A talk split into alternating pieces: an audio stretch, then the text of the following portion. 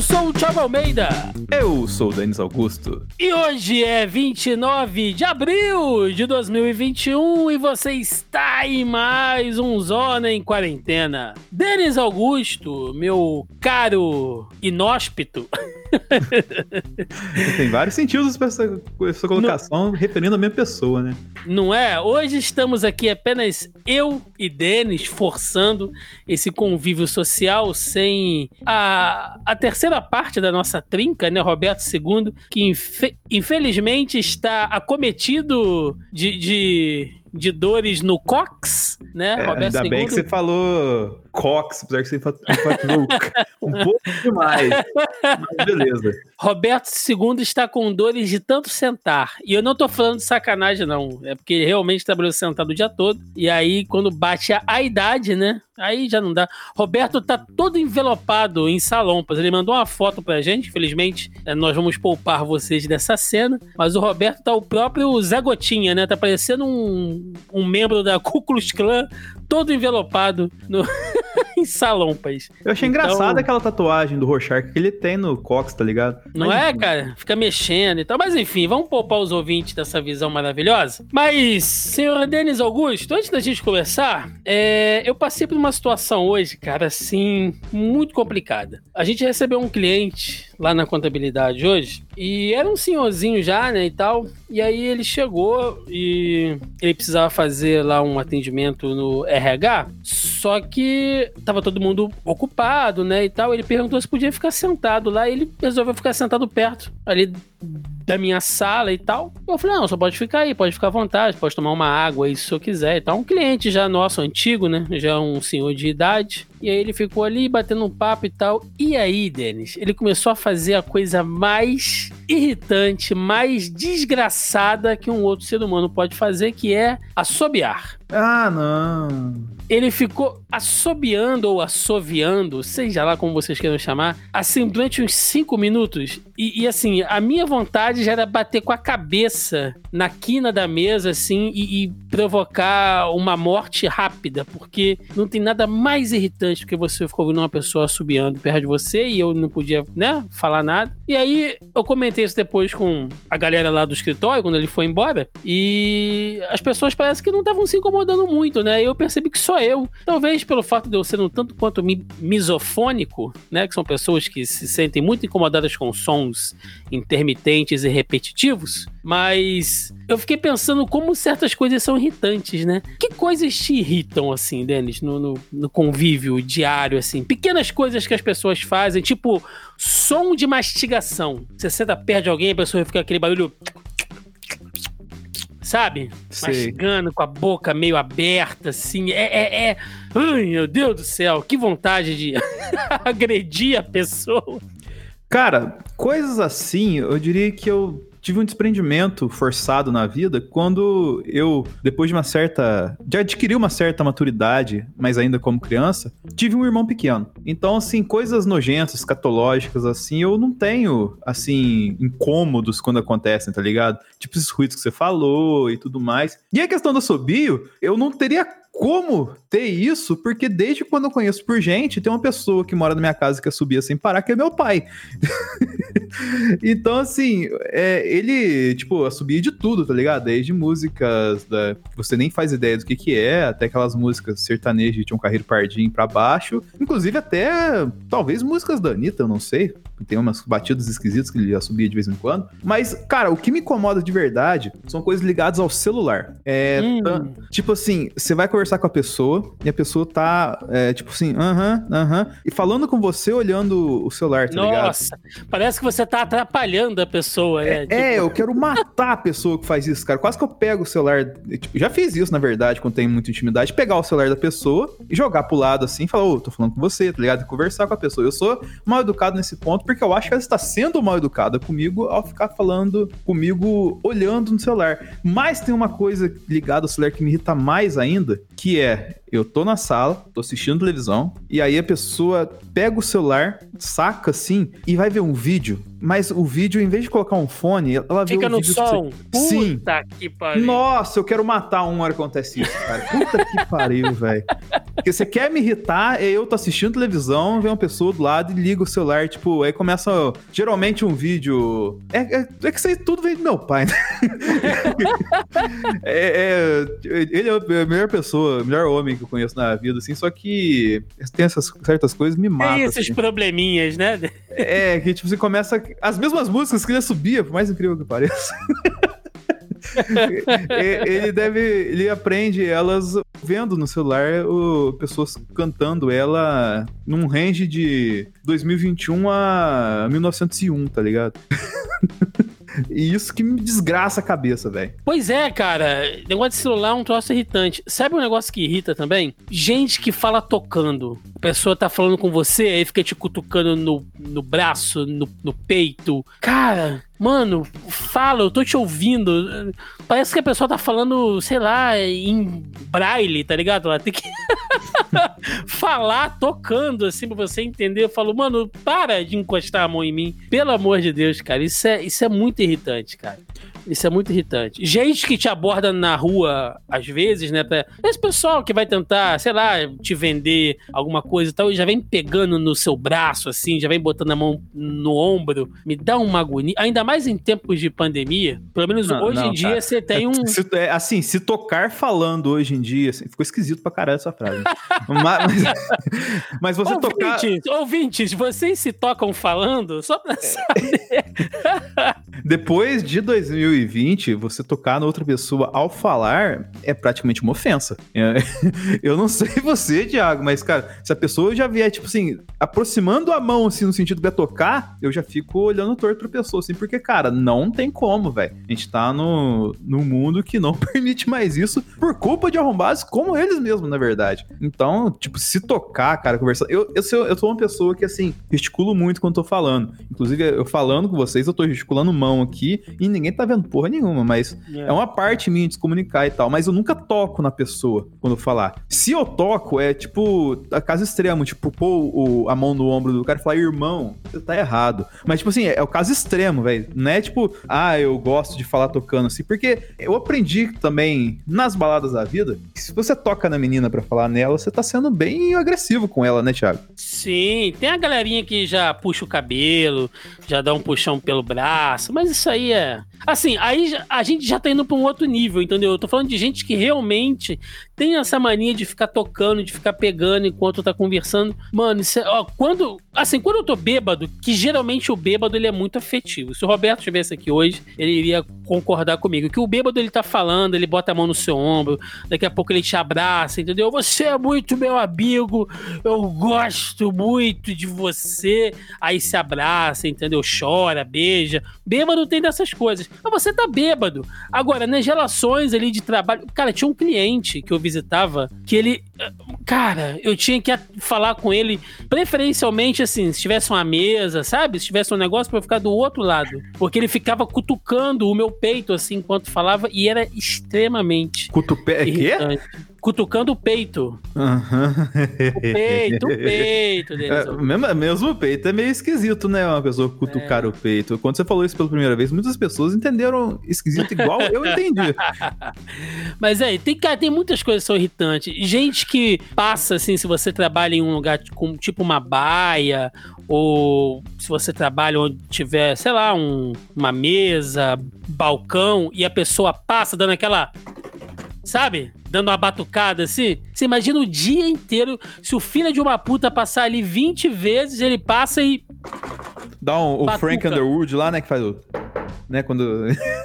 quando ele faz. Cara! É, é, nossa, dá vontade de matar um cara que faz isso, cara. E geralmente o cara que faz, ele é arrombado bastante, porque ele tá fazendo isso como assinatura dele, né? É, então, assim, cara. ele quer sinalizar que ele está ali, mas ele não pode falar oi, bom dia. Ele vai lá e ah, não, irmão. Mas é isso, é isso, senhor Denis Augusto. Tem coisas que são muito irritantes, né? Mas não adianta, não adianta também a gente nos deixarmos, né? Irritar demais nesses tempos, porque o Brasil não faz nenhum esforço para emancipar aí o, o bom humor nos nossos corações.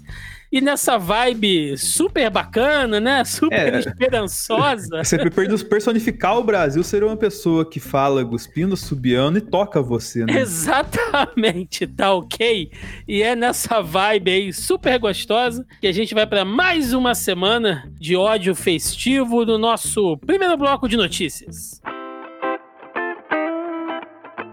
Começando agora o nosso primeiro bloco de notícias, notícias da Índia, Denis Augusto. Temos aqui um link do G1. Índia bate novo recorde mundial de casos de Covid e se torna o quarto país a superar as 200 mil mortes. Foi o sétimo dia seguido com mais de 300 mil infectados, o que fez o país registrar mais de 2,3 milhões de novos casos na última semana. A OMS diz que variante indiana já foi detectada em 17 países. E um link da CNN: número real de mortos na Índia pode ser de quase um milhão, segundo especialistas. A Índia tem problemas graves para contabilizar também o número de infectados, que pode ser 30 vezes maior que os oficiais, 17,6 milhões de casos. As mortes, que oficialmente estão na casa das 200 mil, também estão subno subnotificadas e o número real pode ser de 400 mil ou quase um milhão no pior cenário, segundo um estudo da Universidade de Michigan, nos Estados Unidos. Bom, nessas últimas semanas a Índia, que vira e mexe a gente fala aqui, né, Denis, está se tornando aí o novo epicentro do vírus. Eles conseguiram passar ali até por uns processos de lockdown, né? Mas é um país muito complicado, né, cara? Extremamente populoso, uh, com uma área geográfica grande, ampla também, né? Com a,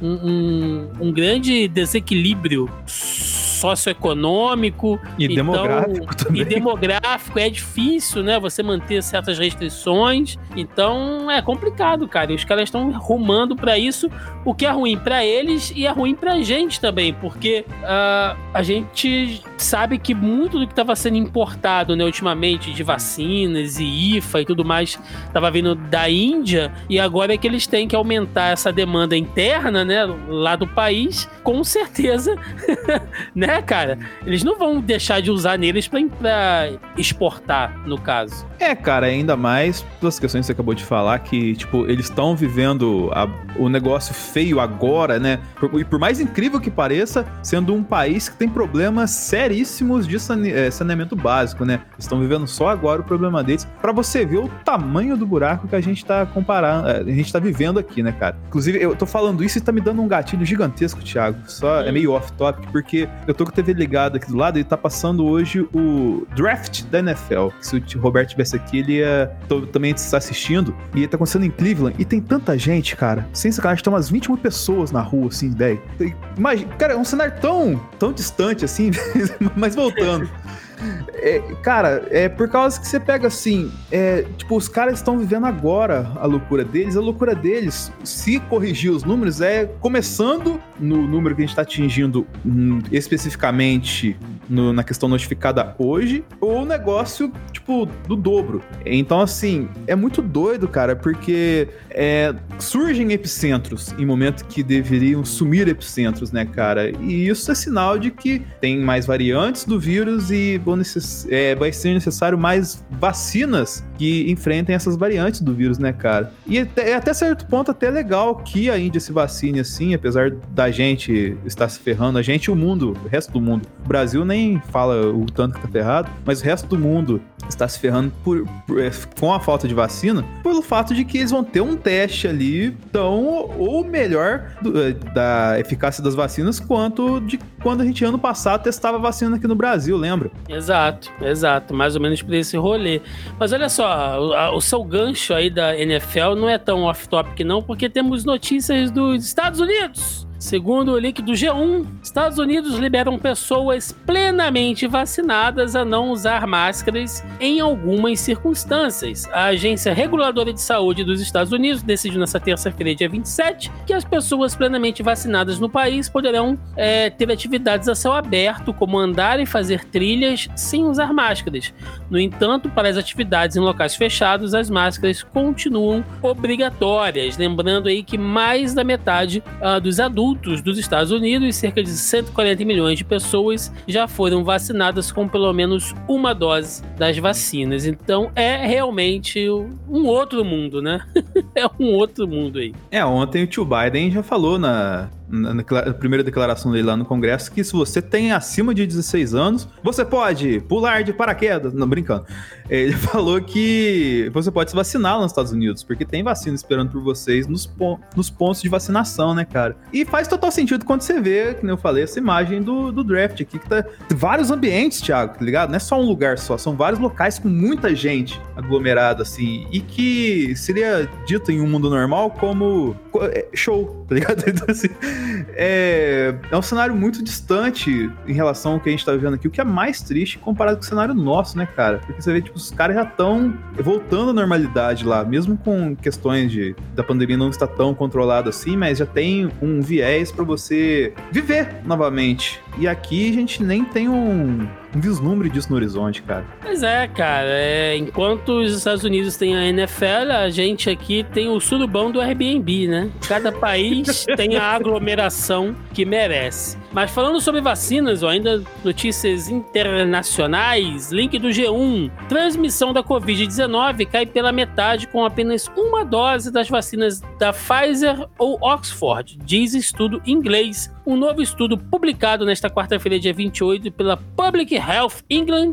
agência de saúde da Inglaterra, mostrou que uma dose da vacina contra a Covid-19 reduz a transmissão domiciliar pela metade. A pesquisa analisou dois imunizantes usados no país país, a da Pfizer BioNTech e a da AstraZeneca Oxford. Os pesquisadores observaram pessoas infectadas pelo coronavírus três semanas depois de tomarem uma dose e concluíram que o risco delas transmitirem o vírus para outro morador da, da mesma casa que não tenha sido vacinado cai até 49%. Então tá aí, né? Mais já do que mostrado e comprovado que a gente vem sempre falando que a vacina é um dos métodos, né? A gente começar essa reviravolta aí uh, em relação à pandemia, né? E você já tem países como a Inglaterra e os Estados Unidos que a gente acabou de falar, já mostrando aí a diferença que faz, né? Você realmente é, ter um programa de vacinação eficiente. Pois é, né, cara? Eu vou falar o quê? Eu só ah, queria nada. no meu bracinho, cara. só que dá um, dá um teco, dá uma agulhada aqui. É, seguindo aqui também falando sobre vacina. China supera Estados Unidos e se torna o país com mais vacinas contra a Covid-19 aplicadas. Link do G1. A China superou os Estados Unidos e se tornou o país com mais vacinas contra a Covid-19 aplicadas do mundo, apontam dados do All World in Data, ligado à Universidade de Oxford. O país assumiu a liderança do ranking na terça-feira, dia 27, e agora tem 243 milhões de doses administradas contra 234 dos Estados Unidos. Na sequência vem a Índia com 147 milhões. Ou seja, a China já vacinou um Brasil inteiro, né? Sim. E, cara, é foda que tudo. A gente tá no bloco internacional, agora que a gente vai entrar no bloco brasileiro e todas as notícias que nós lemos puxamos gancho pro Brasil, né? E nunca positivo. É. foda, né, cara? Ao mesmo tempo que a gente tem uma notícia que ela é positiva para alguém.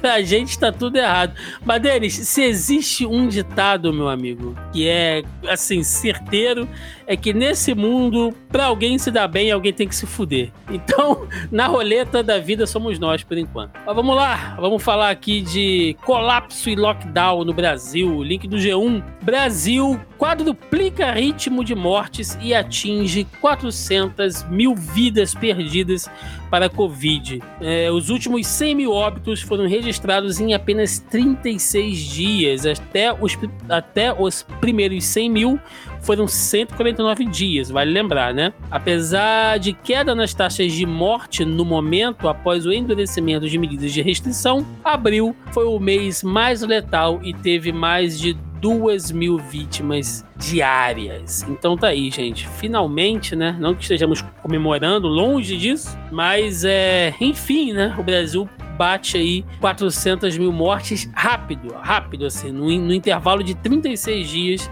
a gente bateu. E o que, que a gente teve nesses 36 dias? Teve aquela coisa toda lá dos feriados, teve todos aqueles. É, é aquela forçação de barra das igrejas para se manterem abertas, teve manifestação. Então, cara, é a, a, matemática, gente, não tem partido, a matemática não tem ideologia, entendeu? Infelizmente, na, nessa geração da Terra plana que a gente está vivendo hoje, né, isso não conta muito. Cara, é, e vale lembrar, quem acompanha o Zona em Quarentena, volte aí quatro ou cinco programas atrás, você vai ouvir que a gente relatou aqui que abril poderia ser um mês que teríamos cerca de 100 mil óbitos neste país. E durou 36 dias, mas eu duvido muito que esses seis dias de lambuja, essa entre aspas uma semana a mais, não foi por subnotificação, por falta de capacidade de analisar teste. É, de fato, cara, os números não mentem e isso estava previsto que acontecer. Então, assim,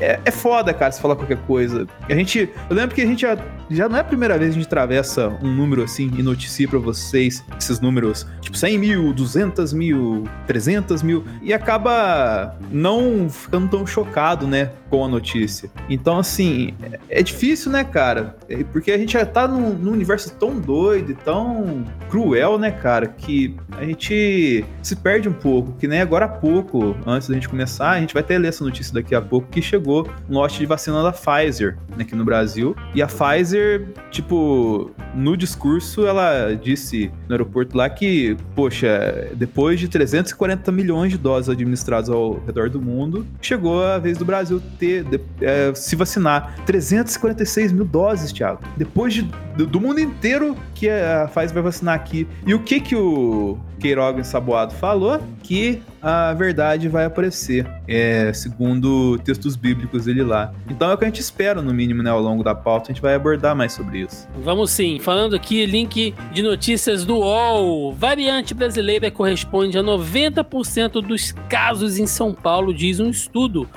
Um estudo do Instituto Adolf Lutz concluiu que a variante brasileira P1, que surgiu em Manaus, corresponde a 90% dos casos analisados de infecção pelo novo coronavírus no estado de São Paulo. A P1 é considerada pelas autoridades sanitárias uma variante de atenção por causa da possibilidade de maior transmissibilidade ou gravidade da infecção pela Covid-19. Então tá aí a P1 super é, incidente já nos casos de São Paulo. É, já fica até só uma nota rapidinho aqui, Thiago, que às vezes tem essas notícias assim da galera se surpreendendo com, nossa, tem variante da, da do vírus aqui no meu estado, na minha cidade. Cara, tem variante. É, tipo, quando a notícia chegou, a variante já tá na sua cidade, tá ligado? Até analisar, até averiguar certinho, o vírus já chegou aqui contando o descaso que o Brasil tem. Então, assim, o mínimo que a gente tem que fazer é se proteger. Não tem como, cara. Não é por causa de uma variante nova que a gente tem que tomar mais cuidado ou não, tá ligado? Porque ela já tá aqui. Exato. Então vamos falar de vacina agora aqui no Brasil. O Ministério inclui todas as grávidas e puérperas em grupo prioritário de vacinação contra a Covid. Link no G1. Denis Augusto, você sabe o que é uma puérpera? Cara, não tive tempo de pesquisar porque eu estou trabalhando demais. Sua mãe já foi uma, uma, uma pessoa puérpera. E a minha também. E a de todos nós. Porque vamos lá, olha, o Ministério da Saúde enviou na segunda-feira, dia 26, uma nota técnica orientando que todas as grávidas e puérperas, mulheres no período pós-parto, sejam colocadas no grupo prioritário para receber a vacina contra a Covid-19. Em 15 de março, o governo já tinha incluído as gestantes com comorbidades. Então tá aí mulheres, né, grávidas e puérperas, já entrando agora no, na lista de prioridades, né? A lista tem, gente, não tem vacina, mas a lista tá crescendo. É, é... essa lista era pra estar tá pronta muito antes, né? Mas se tivesse um plano de vacinação, né? Os caras colaram o texto do plano de vacinação da H1N1, esqueceram até de substituir, cara. É foda, né, velho? Pô, a gente falou isso aqui, ah, esse Brasil. É, link do G1, Fiocruz entrega 5,2 milhões de doses de vacina contra a Covid e bate recorde na produção. Em um dia, a fundação produziu um milhão de doses do imunizante Oxford AstraZeneca. Rio de Janeiro recebeu 480 mil doses nesta sexta-feira. Então tá aí, né? Enquanto a, a galera tá se vacinando pelo mundo, né, cara? O Brasil tá se desdobrando realmente da maneira que pode e felizmente nós temos institutos sérios, como a Fiocruz aqui no Rio e o Instituto Butantan em São Paulo, que estão se desdobrando nem sei em quantas partes, né, para poder produzir esse, esse número de vacinas. É, ainda com vetos, né, que você vai ler daqui a pouco. Foda, cara. Exatamente. Vamos falar da vacina Rússia. Link da BBC. Anvisa nega pedido de importação da vacina Sputnik V. Entenda as razões. Diretores da Agência Nacional de Vigilância Sanitária, nossa gloriosa Anvisa, negaram por unanimidade pedidos de importação da vacina russa Sputnik V contra a Covid-19 em uma reunião na segunda-feira, dia 26 do 4. Os cinco votantes, responsáveis por áreas técnicas da Anvisa, avaliaram que o imunizante não conseguiu demonstrar sua segurança e eficácia. A reunião foi concluída por volta das 23 horas. Né? E aí, quem tiver interesse, segue aí na matéria, né? O link vai estar aí na nossa postagem lá, lá da BBC, é, enumerando cada um dos pontos que ficaram em aberto. E também sobre a Sputnik V, link do IG. Fabricantes da Sputnik V afirmam que negativa do Brasil tem natureza política. Os fabricantes olha da vacina. Só. Olha só, os fabricantes da vacina russa contra a Covid-19 Sputnik V criticaram nesta terça-feira a decisão da Agência Nacional de Vigilância Sanitária que consideram política de não autorizar a importação do fármaco. Abre aspas, o atraso da Anvisa na aprovação da Sputnik V são, infelizmente, de natureza política e não tem nada a ver com acesso à informação ou ciência. Escreveu quem? O perfil oficial da vacina russa no Twitter. Então, assim, é, por mais né, que a gente meta o pau com vontade, com areia e caco de vidro no governo toda semana aqui, no caso da Sputnik V, eu deixo uma dúvida, Denis, porque a gente não sabe, cara. Os caras realmente não estão entregando. Eu, eu duvido, cara. Eu duvido. Assim, deixa eu refazer essa frase, porque eu não duvido é, de nada. Tem, que, tem que refazer por causa que a gente é ouvido por várias pessoas Nossa aqui. Senhora, talvez nem que... falem nossa língua, mas estão gravando o que a gente tá falando. O que já aconteceu? Não, não é nem por causa disso. Não é nem por causa disso, mas é é também já, o, É, também, mas o que já aconteceu no Brasil nos últimos tempos, né? A gente não pode duvidar de nada. Mas eu acho muito difícil, ainda mais com uma CPI batendo na, na porta, que a Anvisa, por motivos políticos, re, rejeitasse uma vacina com o Brasil batendo em 400 mil mortes, né? Então, realmente, cara, tem alguma coisa de estranha. E os caras já estão atrasando essa documentação. Tem quanto tempo que a gente fala aqui, né? É, assim, não há limites pra causa arrombada do Brasil. Então falar que é alguma coisa impossível no Brasil é. não é muito difícil. Mas, cara, assim, é, é o. Eu achei todo esse rolê, eu achei a primeira vez que eu fico com sentimento misto de verdade, tá ligado? Porque, tipo assim, é foda, cara, que o histórico do Brasil nessa pandemia toda, por mais incrível que pareça, corrobora com a causa russa. o que é mais doido, né, Tiago? Tipo assim, falando sério, assim, a gente sempre tem um pé atrás com tudo que vem da Rússia, né, cara? Mas considerando tanto que o governo do Brasil faz um controle desastroso dessa pandemia, o, a gente fica. Mas será que a Rússia tá tão errada assim, tá ligado? A gente fica. Isso se mistura também com um pouco de desespero em relação à situação, né, cara? É tipo, é uma situação muito de merda, assim. Mas, colocando todos esses pontos, cara, é, a Rússia tem, tem que ajudar a gente também, né? Ajuda a te ajudar, né, Rússia? Então, nesse ponto, assim, aqui Ainda... tem bastante gente para comprar vacina. Ainda mais que o Bolsonaro, na, no último encontro com o Putin, né, elogiou ali a masculinidade, a virilidade do Putin. Então, não tem isso, gente. É porque realmente tá, tá complicado. Link aqui do G1. O Instituto Butantan vai começar a produção da Butanvac. Anvisa ainda aguarda documentação para testes em humanos. A vacina pode ser a primeira contra a Covid-19 produzida no Brasil sem importação de matéria-prima, mas só foi testada em animais. Nesta terça-feira, a Anvisa solicitou mais informações ao Butantan para liberar testes em humanos. Abre aspas, a novidade de hoje é uma notícia significativa para a ciência brasileira e, por que não, mundial. São Paulo começa hoje a produzir a, produzir a vacina Butanvac,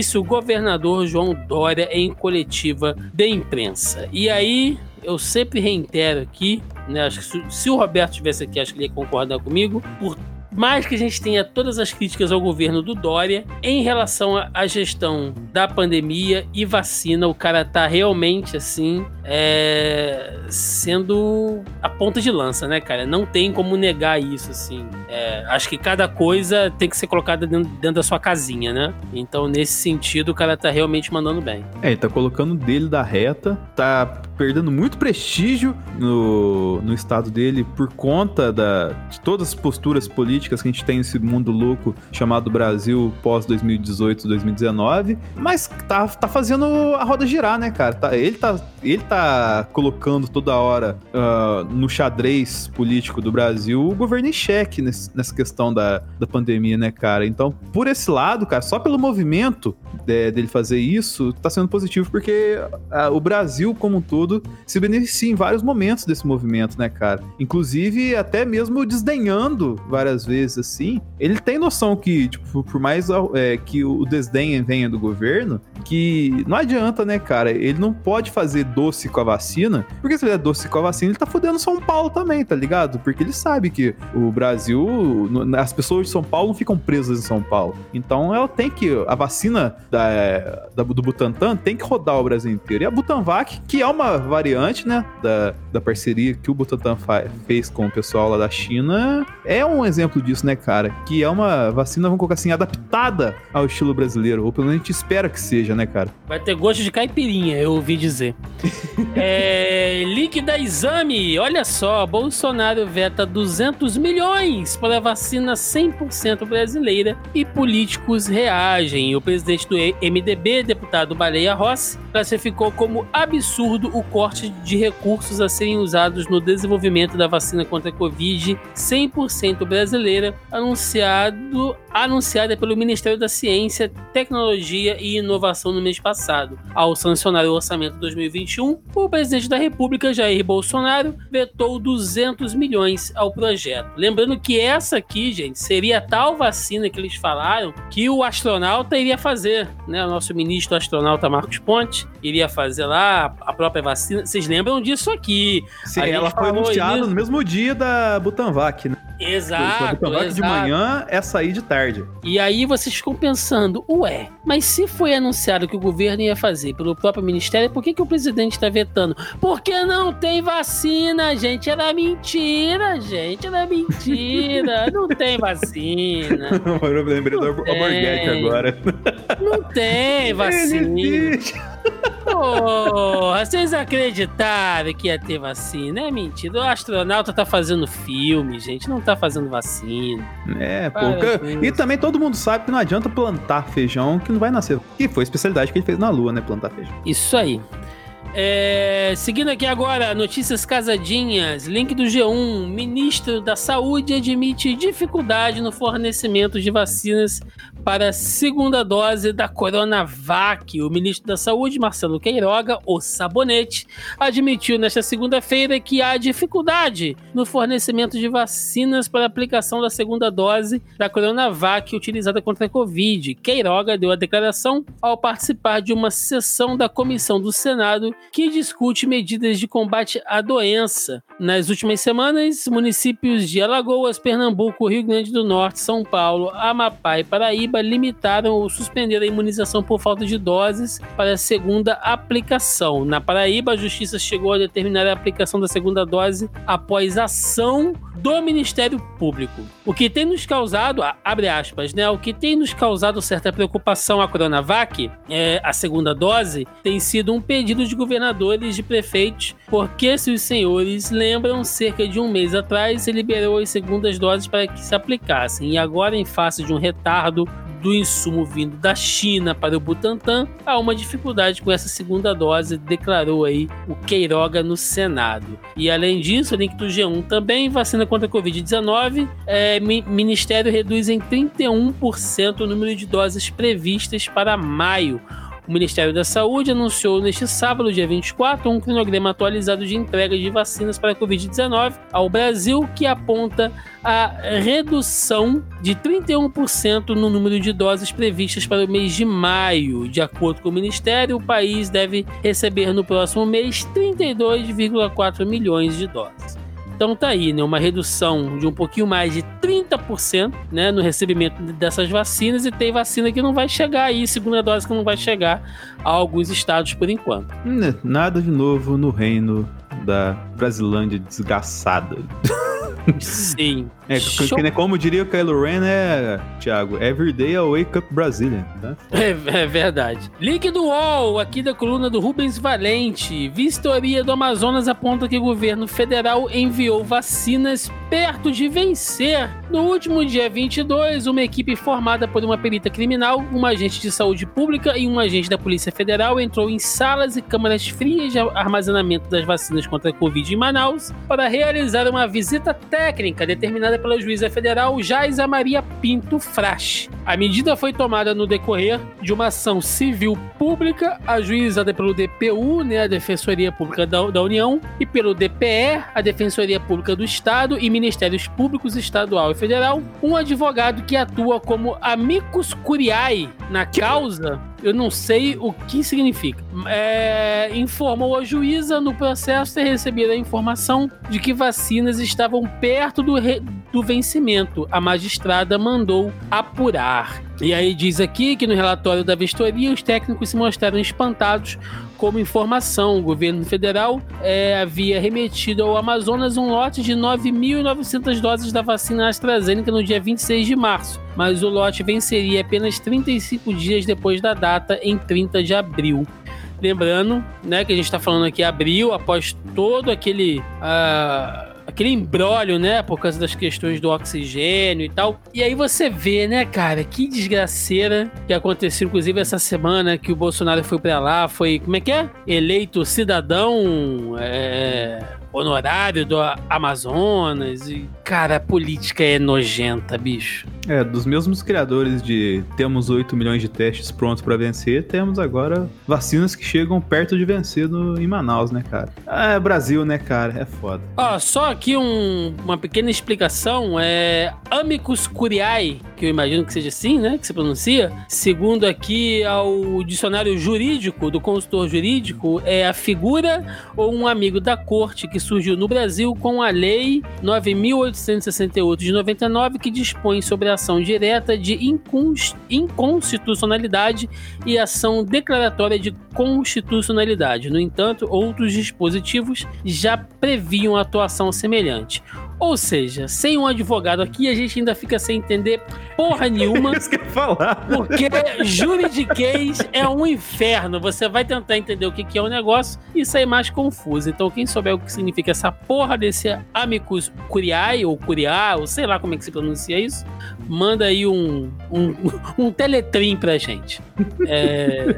Inclusive, fica com um abraço pro Matheus Patrício, que tá na temporada nova do Sala da Discord comigo lá, que com certeza saberia explicar muito bem isso aí.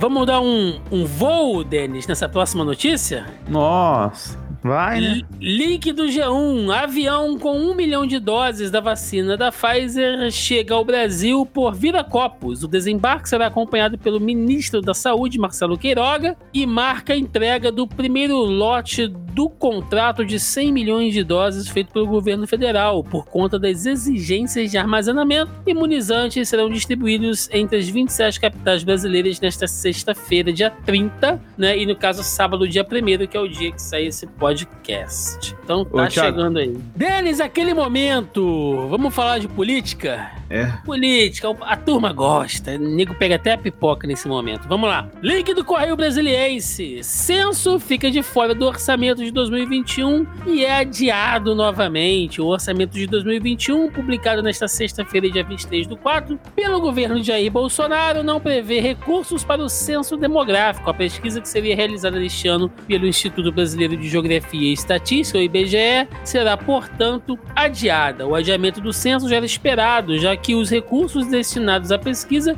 foram cortados de 71 bilhões para 2 bilhões na tramitação do orçamento do Congresso Nacional, tanto que o IBGE já cancelou as provas do concurso dos recenseadores. Porém, foi confirmado nesta sexta-feira com a sanção da peça orçamentária. E Vale lembrar que, segundo o link do G1, Marco Aurélio Melo manda governo tomar medidas para realizar o censo. O ministro Marco Aurélio Melo, do STF, determinou nesta quarta-feira, de 28, que o governo federal tome as providências para realizar o censo demográfico. A decisão atendeu um pedido do governo do Maranhão. Procurado, o Palácio do Planalto informou que irá, que não irá se manifestar sobre a decisão. Lógico. É, Denis, veja bem. Você imagina aí, a gente passou por 2020. Ah, só, só, um apontamento rapidinho, Thiago, que ah. tá, tava no final da primeira notícia. A, a, colocar assim, eu não sei se é diretora ou ministra responsável pelo, pelo BGE lá, a diretora pediu demissão depois desse rolê todo. É porque... verdade, é verdade, é verdade.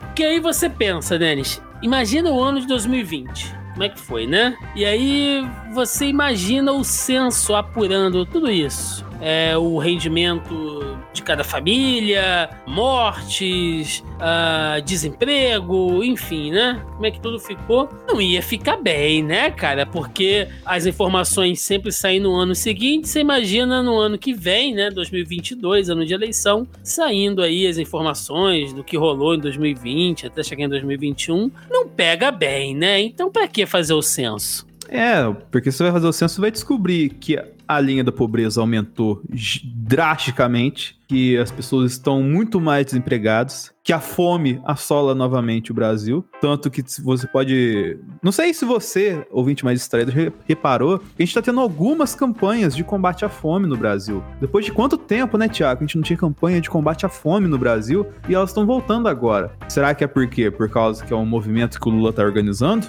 Não sei. O que você acha, Tiago? Cara, eu acho que é, é foda, né? Eu, eu, não, eu não gosto nem de falar de achismo nisso, porque é muito triste. Mas uma coisa que eu vou reforçar aqui foram veículos de comunicação essa semana fazendo notícias arrombadas sobre, é, tipo, quanto tempo o, o ser humano consegue passar sem comer, né? O é, que você não, pode... Mas, cara, isso desde o do lance do arroz, do macarrão atrás lá, que, tipo assim, é uma alternativa para você não comer arroz é comer macarrão. E sim, engordar e ficar do tamanho de uma pomba que sai no sol você estoura de tanto comer macarrão no lugar do arroz. Mas, teve né? Um, teve um site grande aí, Denis, que fez uma matéria que o, que o título era alguma coisa tipo: é, O que você pode comer estragado? Tipo, o que você pode comer. Porra.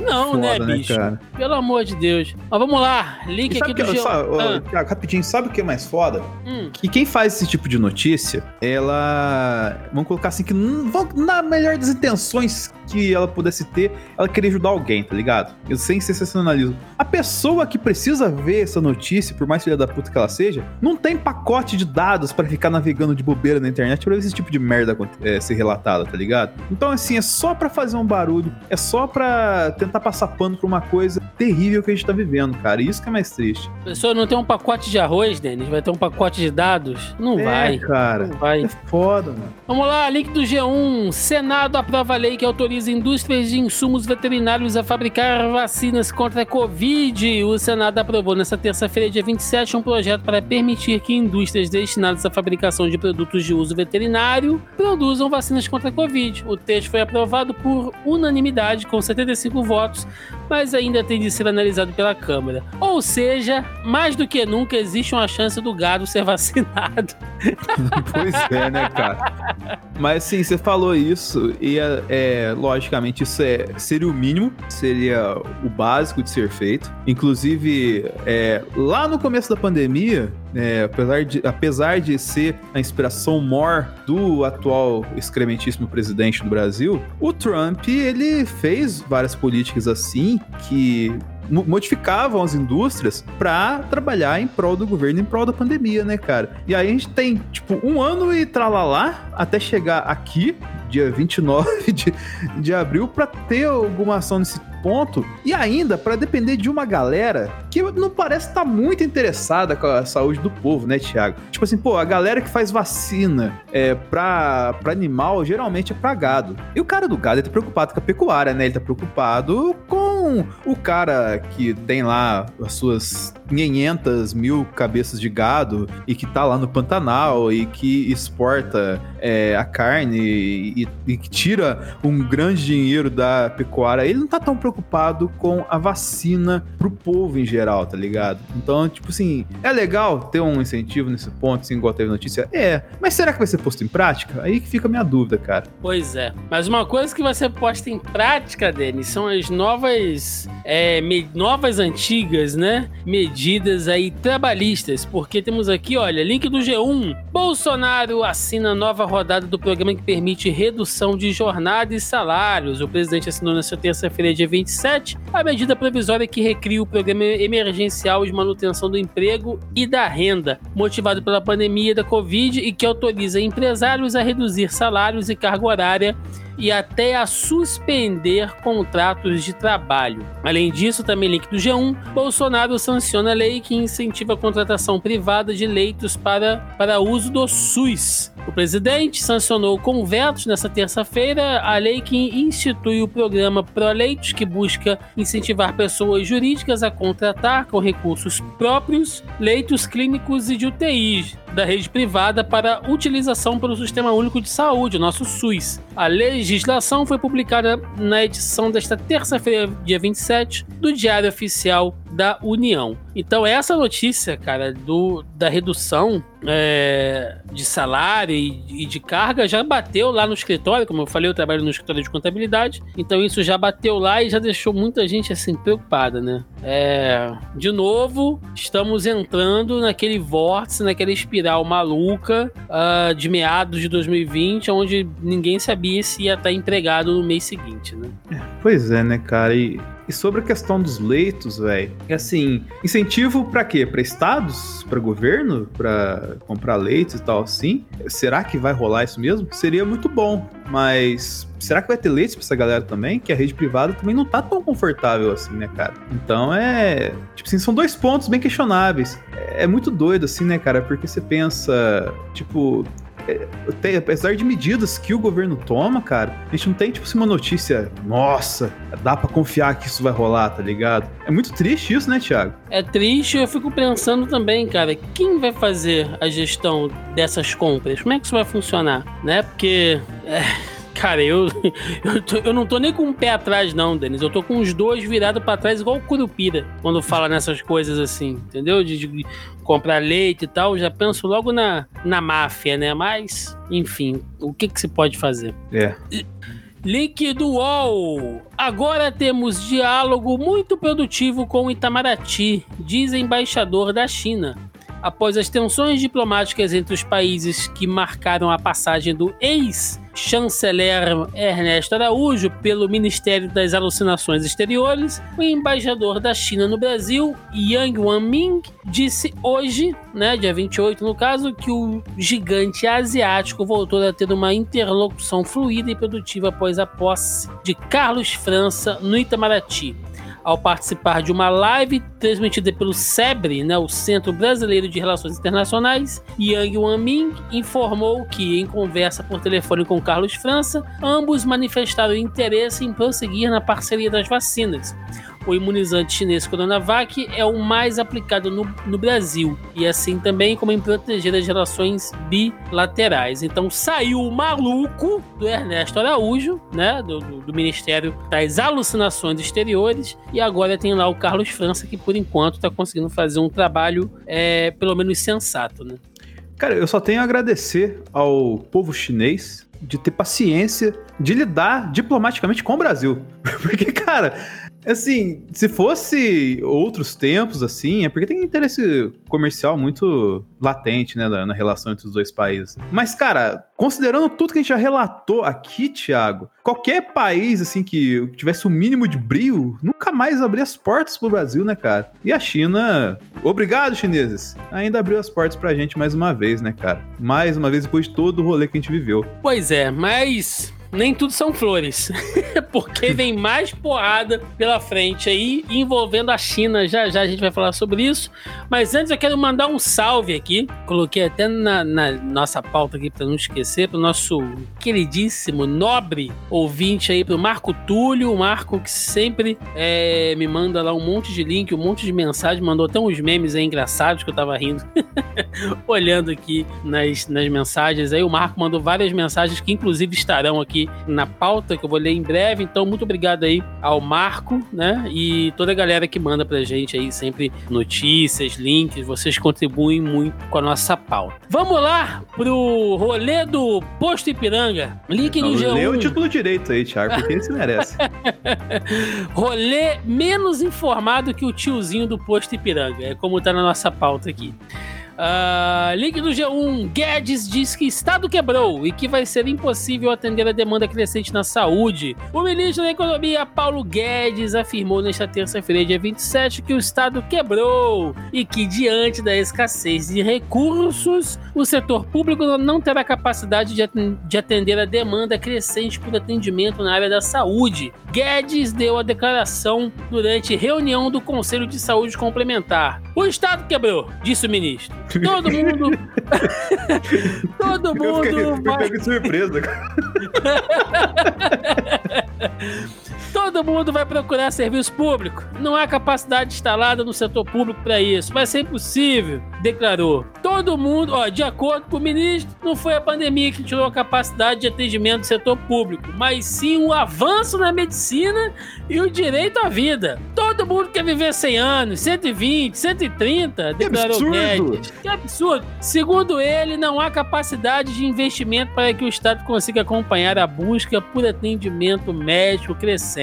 E aí, né, seguindo aqui, tem uma notícia parecida lá do Brasil 247 que eu coloquei aqui também na nossa postagem. E você acha que isso é tudo do Paulo Guedes? É claro que não. Vamos lá, link do G1. Guedes diz que chinês inventou vírus da Covid e que vacina do país é menos efetiva que a dos Estados Unidos. O ministro da Economia, Paulo Guedes, declarou na terça-feira, dia 27 também, que dia, hein? Que os chineses inventaram o coronavírus e que a vacina do país é, para impedir o avanço da doença é menos efetiva do que o imunizante da Pfizer dos Estados Unidos. É, abre aspas aí pro Paulo Guedes. O chinês inventou o vírus e a vacina dele é menos efetiva que a americana. O americano tem 100 anos de investimento em pesquisa. Então, os caras falam: qual é o vírus? É esse? Tá bom? Decodifica. Puta, cara. Tá aqui a vacina da Pfizer. É melhor que as outras, declarou Paulo Guedes durante a reunião do Conselho de Saúde Complementar. Gente, que. Pera, ô, ô Thiago, não tem mais uma? Acho que tem mais uma ainda. Tem outra? Aqui,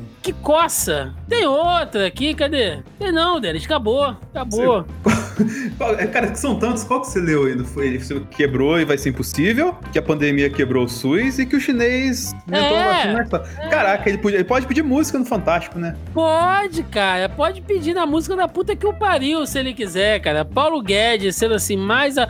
Nem o Bolsonaro tá falando mais de China. Até o cara, o cara tá sendo menos sensato. Ele tá loucaço. Ele tá loucaço, cara. Você imagina a reunião, entendeu? Com, com conselho, né, de saúde e tal, e o cara falando lá, é, o chinês inventou o vírus, hein? É, então, os caras falam, qual é o vírus? É esse? Tá bom, decodifica. Que loucura, bicho. Paulo Guedes tá assim eu não sei, cara. Eu, eu não sei. Quando, quando. Você lembra daquela foto ministerial que só ele tava descalço, de meia? Assim, é muito doido, né, cara? Eu acho, que eu pariu, acho mano. que o Paulo Guedes tomou algum remédio, algum negócio, entendeu? Porque não é possível, cara. É muita loucura o cara falar um negócio desse, cara. É, é, é surreal, é surreal. Mano, é tipo assim, ele é um tiozinho louco, né? Você olha para ele, cara, assim, você vê o cara totalmente perdido. É, e olha gente nem tá falando das convicções econômicas dele, hein? Só de se olhar, cara, tipo assim, ele parece cara que, tipo, caiu de paraquedas no rolê, tá ligado? E que não sabe como sair. Talvez isso seja a realidade dos fatos, tá ligado? Não, mas, cara, não é, você... mas não é dessa forma que você sai, seu filho da puta. Nem você vê, mais louco cara, Batman, velho. O, o embaixador da China, entendeu? A, a notícia. Há, há, cinco minutos a gente deu uma notícia aqui falando que o embaixador da China, né? Falou que não, a gente tá conseguindo reaver aí um diálogo e tal. E vem Paulo Guedes, assim, igual aquele doido da, da rua, entendeu? Empurrando uma lata, assim. É, e a vacina chinesa? E o chip? O chip? Botaram um chip em mim e tal. Loucaço, assim, entendeu? Louco, cara. Tá, Paulo Guedes tá maluco. Ô, Thiago, vê a imagem que eu vou colocar na thumbnail do programa aí. É, é o Paulo Guedes escrito o momento dele agora, né? Eu mandei no Discord. Deixa eu ver aqui, peraí. É isso, é isso aí. É isso. Talvez se ele fizesse isso, ele ficasse mais calmo. Pois é. é. E ainda aqui, olha, link do G1. Bolsonaro é alvo de críticas em debate no Parlamento Europeu da pandemia na América Latina. O presidente do Brasil, nosso excrementíssimo Jair Bolsonaro, virou alvo de críticas do parlamento europeu nesta quinta-feira, dia 29, em uma sessão para discutir a pandemia na América Latina. Durante o debate foram criticados o negacionismo e a necropolítica do mandatário brasileiro. O objetivo da sessão era discutir o impacto da pandemia na América Latina e como a União Europeia pode ajudar os países latino-americanos a enfrentar a Covid-19. Abre aspas. Por ação ou omissão, a necropolítica de Bolsonaro constitui um crime contra a humanidade que deve ser investigado, afirmou o eurodeputado espanhol Miguel Urbán. É, meu amigo. Olha, mas ainda sendo Urban e xingando o Bolsonaro. O tombo vem, Denis. O tombo vai vir, cara. E nesse dia, eu sei que o quilo. A gente vai estar. Tá, o Brasil vai estar tá destruído, assim. Vai ser Mad Max e tal. É, mas nesse dia eu vou vender um órgão e vou fazer um churrasco, cara. não, Thiago, e... vamos, vamos fazer um pacto aqui?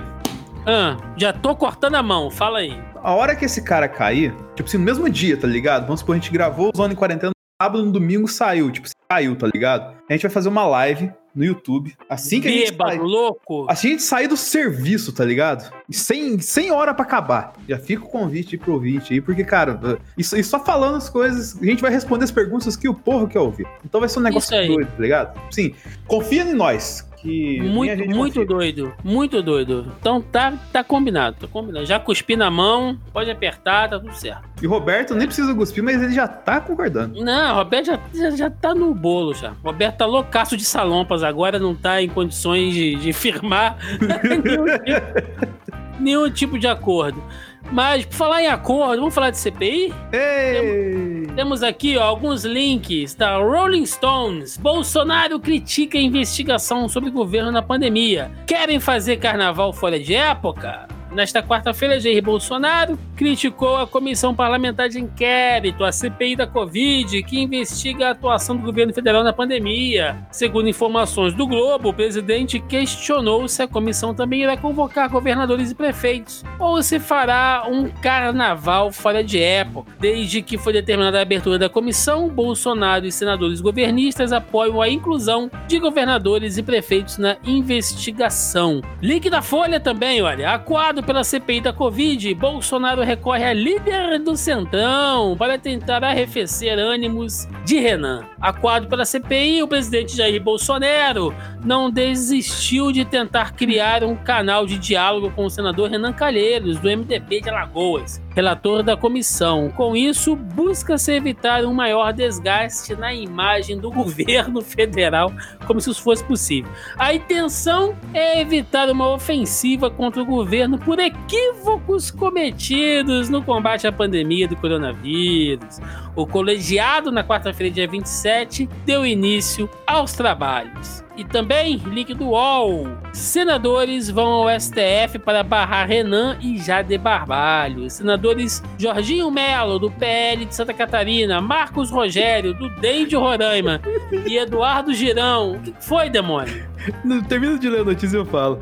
E Eduardo Girão, do Podemos do Ceará, enviaram um mandato de segurança ao STF na noite de ontem, pedindo que o senador Renan Calheiros seja impedido de ser o relator da CPI. Os governistas integram, que, que integram a CPI questionaram a indicação de Renan como relator, alegando no, no documento que parlamentares com parentescos de primeiro grau, com possíveis alvos de investigação, devem ser considerados impedidos. Ele é pai de Renan Filho, do MDB, governador de Alagoas, e a comissão pode eventualmente investigar atos de governadores e prefeitos na pandemia. Cara, toda hora a notícia fala Renan, Renan. Me lembra, é, eu imagino na cabeça assim, uma imagem assim, tipo, o Bolsonaro como o Renan do Choque de Cultura, tá ligado? Tentando parar o Renanzinho. Aí, tipo assim, esse cara tá, tá maluco? Eu tenho que fazer o quê? Eu, eu vou pegar um, um, limão com chá de erva cidreira, vou passar na boca dele pra ele ficar quieto. Eu imagino o Bolsonaro tomando soluções igual do Renan do Choque de Cultura pra parar o Renan Calheiros, cara. É muito bizarro. Lembrando sempre aqui, gente, que segundo o regimento do Senado, no regimento interno do Senado, no seu artigo 146, não se admitirá a comissão parlamentar de inquérito sobre matérias pertinentes a 1. Um, Câmara dos Deputados, 2. Atribuições do Poder Judiciário e 3. aos Estados. Né? Claro que existe uma ligação, uma possível ligação com repasse de verbas. Né? Por exemplo, houve aquele repasse de verbas uh, ah, para o governo aqui do Rio de Janeiro. Aconteceu aquele trelha-léu todo, o Witzel foi afastado e tudo mais. Se a CPI, através desse repasse de verbas, quiser ali é, é, é, ver se havia alguma espécie de acordo, onde esse dinheiro foi empregado e tal, pode. Agora, pegar e ver como o governo do Rio de Janeiro, de qualquer outro estado, utilizou as políticas públicas e tal, não pode, gente. Isso cabe à Assembleia, os deputados estaduais de cada estado. Não tem essa. Não tem essa. É inconstitucional isso que esses caras querem fazer. Eles sabem disso, mas estão forçando a barra, né? E uma prova que eles sabem disso é a próxima notícia que você vai ler, Thiago. Apesar de ela fazer um combo, acho que essa primeira notícia a gente cabe até debater um pouquinho, porque eles sabem muito bem o que tá acontecendo, né? Essa notícia, para mim, foi a notícia da semana. Ligue do Poder 360, governo lista 23 acusações que podem ser abordadas na CPI da Covid.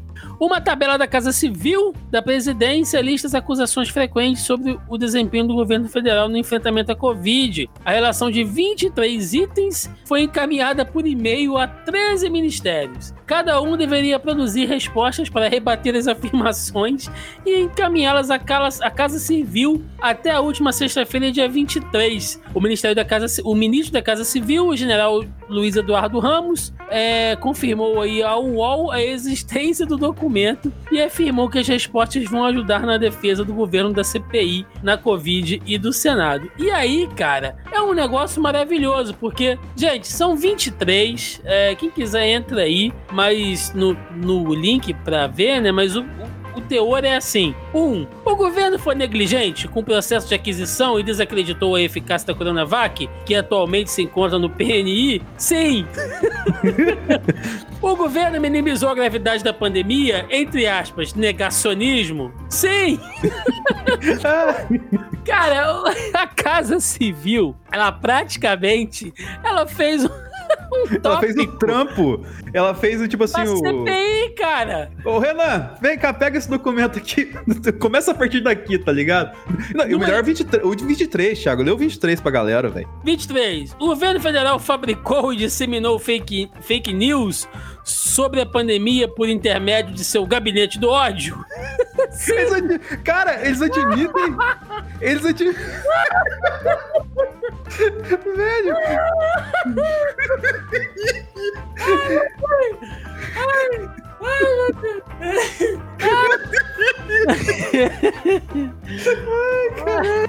Eu não sou um cara. Eu não, eu não sou um cara religioso, não, mas obrigado, meu Deus, que mesmo no meio disso tudo, sabe, dessa loucura que a gente tá vendo, essa desgraça, graças a Deus, nós somos, por um lado, governados por um bando de imbecis, entendeu? Porque senão seria muito pior. I imagina, Denis, se essa galera fosse erudita, entendeu? Tivesse seguindo ali uma cartilha, sabe? Concentrada em arquitetar um esquema de, PD, de, de, de poder Mas não, eles estão na louca, entendeu? É o Paulo Guedes lá, ah, essa vacina aí, o chinês e tal, não sei o que, e tal o Bolsonaro lá, brigando, lavando a mão lá no córrego, dando bolo pro povo, entendeu? É, é, é cada um tá fazendo um negócio maluco, entendeu? É, porra, general se vacinando escondido. Cara, é loucura, Denis, é loucura. Tiago, Tiago, existe um documento que foi feito pelo governo que diz que o governo fabricou e disseminou fake news e admitiu ainda. Gente, olha só. Um gabinete do ódio, Thiago. Então, tipo assim,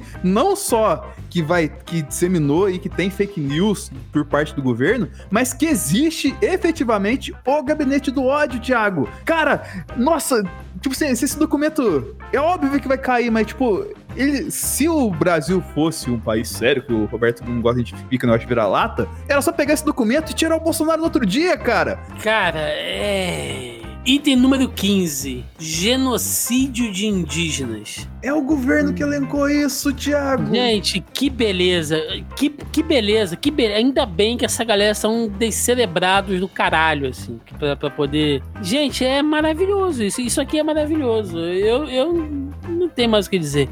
Mas, ó, seguindo aqui o, o carrossel de loucura. Link do extra. Flávio Bolsonaro é ironizado durante sessão da CPI da pandemia. Uma série de protocolos sanitários foi adotado ontem. Na sala da comissão, os senadores sentaram de forma espaçada. O uso de máscaras foi obrigatório, apesar de o senador Flávio Bolsonaro ter ficado um tempo sem um acessório. Nos, de, nos debates da comissão, senadores governistas defenderam que a CPI não deveria dar andamento aos trabalhos devido à pandemia. Flávio acompanhou a reivindicação. Renan ironizou. Antes de qualquer coisa, acho importante comemorar a declaração do Flávio, porque afinal é a primeira vez que ele demonstrou preocupação com a aglomeração. Talvez ele esteja saindo do negacionismo. É, cara, assim, o Flávio, ele se levantou e falou: "Não, porque tem que ver aí, né, vai colocar em risco e tal, as pessoas não podem sair, né? Os, os senadores vão, vão ficar em risco". O Flávio tá falando isso bronzeado e usando uma tipóia, porque na semana passada ele saiu de férias, esse arrombado. Ele saiu de férias. É. Caraca, cara. Não, e tipo assim, é, repete a declaração dele rapidinho, Thiago. Vou ler uma notícia pulou aqui, mas só, só repete a declaração do Flávio. A do Flávio? A do Flávio não, não tá aqui. Ele só, ele só falou isso porque eu vi durante a semana. É verdade. Ele fala que é pra evitar aglomeração, né? Não, porque se, se juntar vários deputados é muito perigoso no ali, por causa, no Senado, por conta de que, pô, tem gente grupo de risco e tudo mais, né, cara? E aí uma notícia que você pulou aqui, ó, CPI da Covid aprova pedido de informação sobre os passeios de Bolsonaro durante a pandemia. Ou seja, é tipo assim, ele tá preocupado com de senadores e a do pai dele com, com pessoas comuns, ele não tá preocupado? É, cara, é, ai, nossa. Eu quero só aproveitar. Tem a sessão de como o Extra, para quem não conhece, é um jornal aqui do Rio de Janeiro que é maravilhoso, né? As capas do Extra são assim uma coisa maravilhosa. Aí tem aqui os comentários do Extra, né? E a galera é tão criativa que é uma maravilha. Aí tem aqui, Denis, um comentário do Karl Marx Lenin Lewandowski. Que...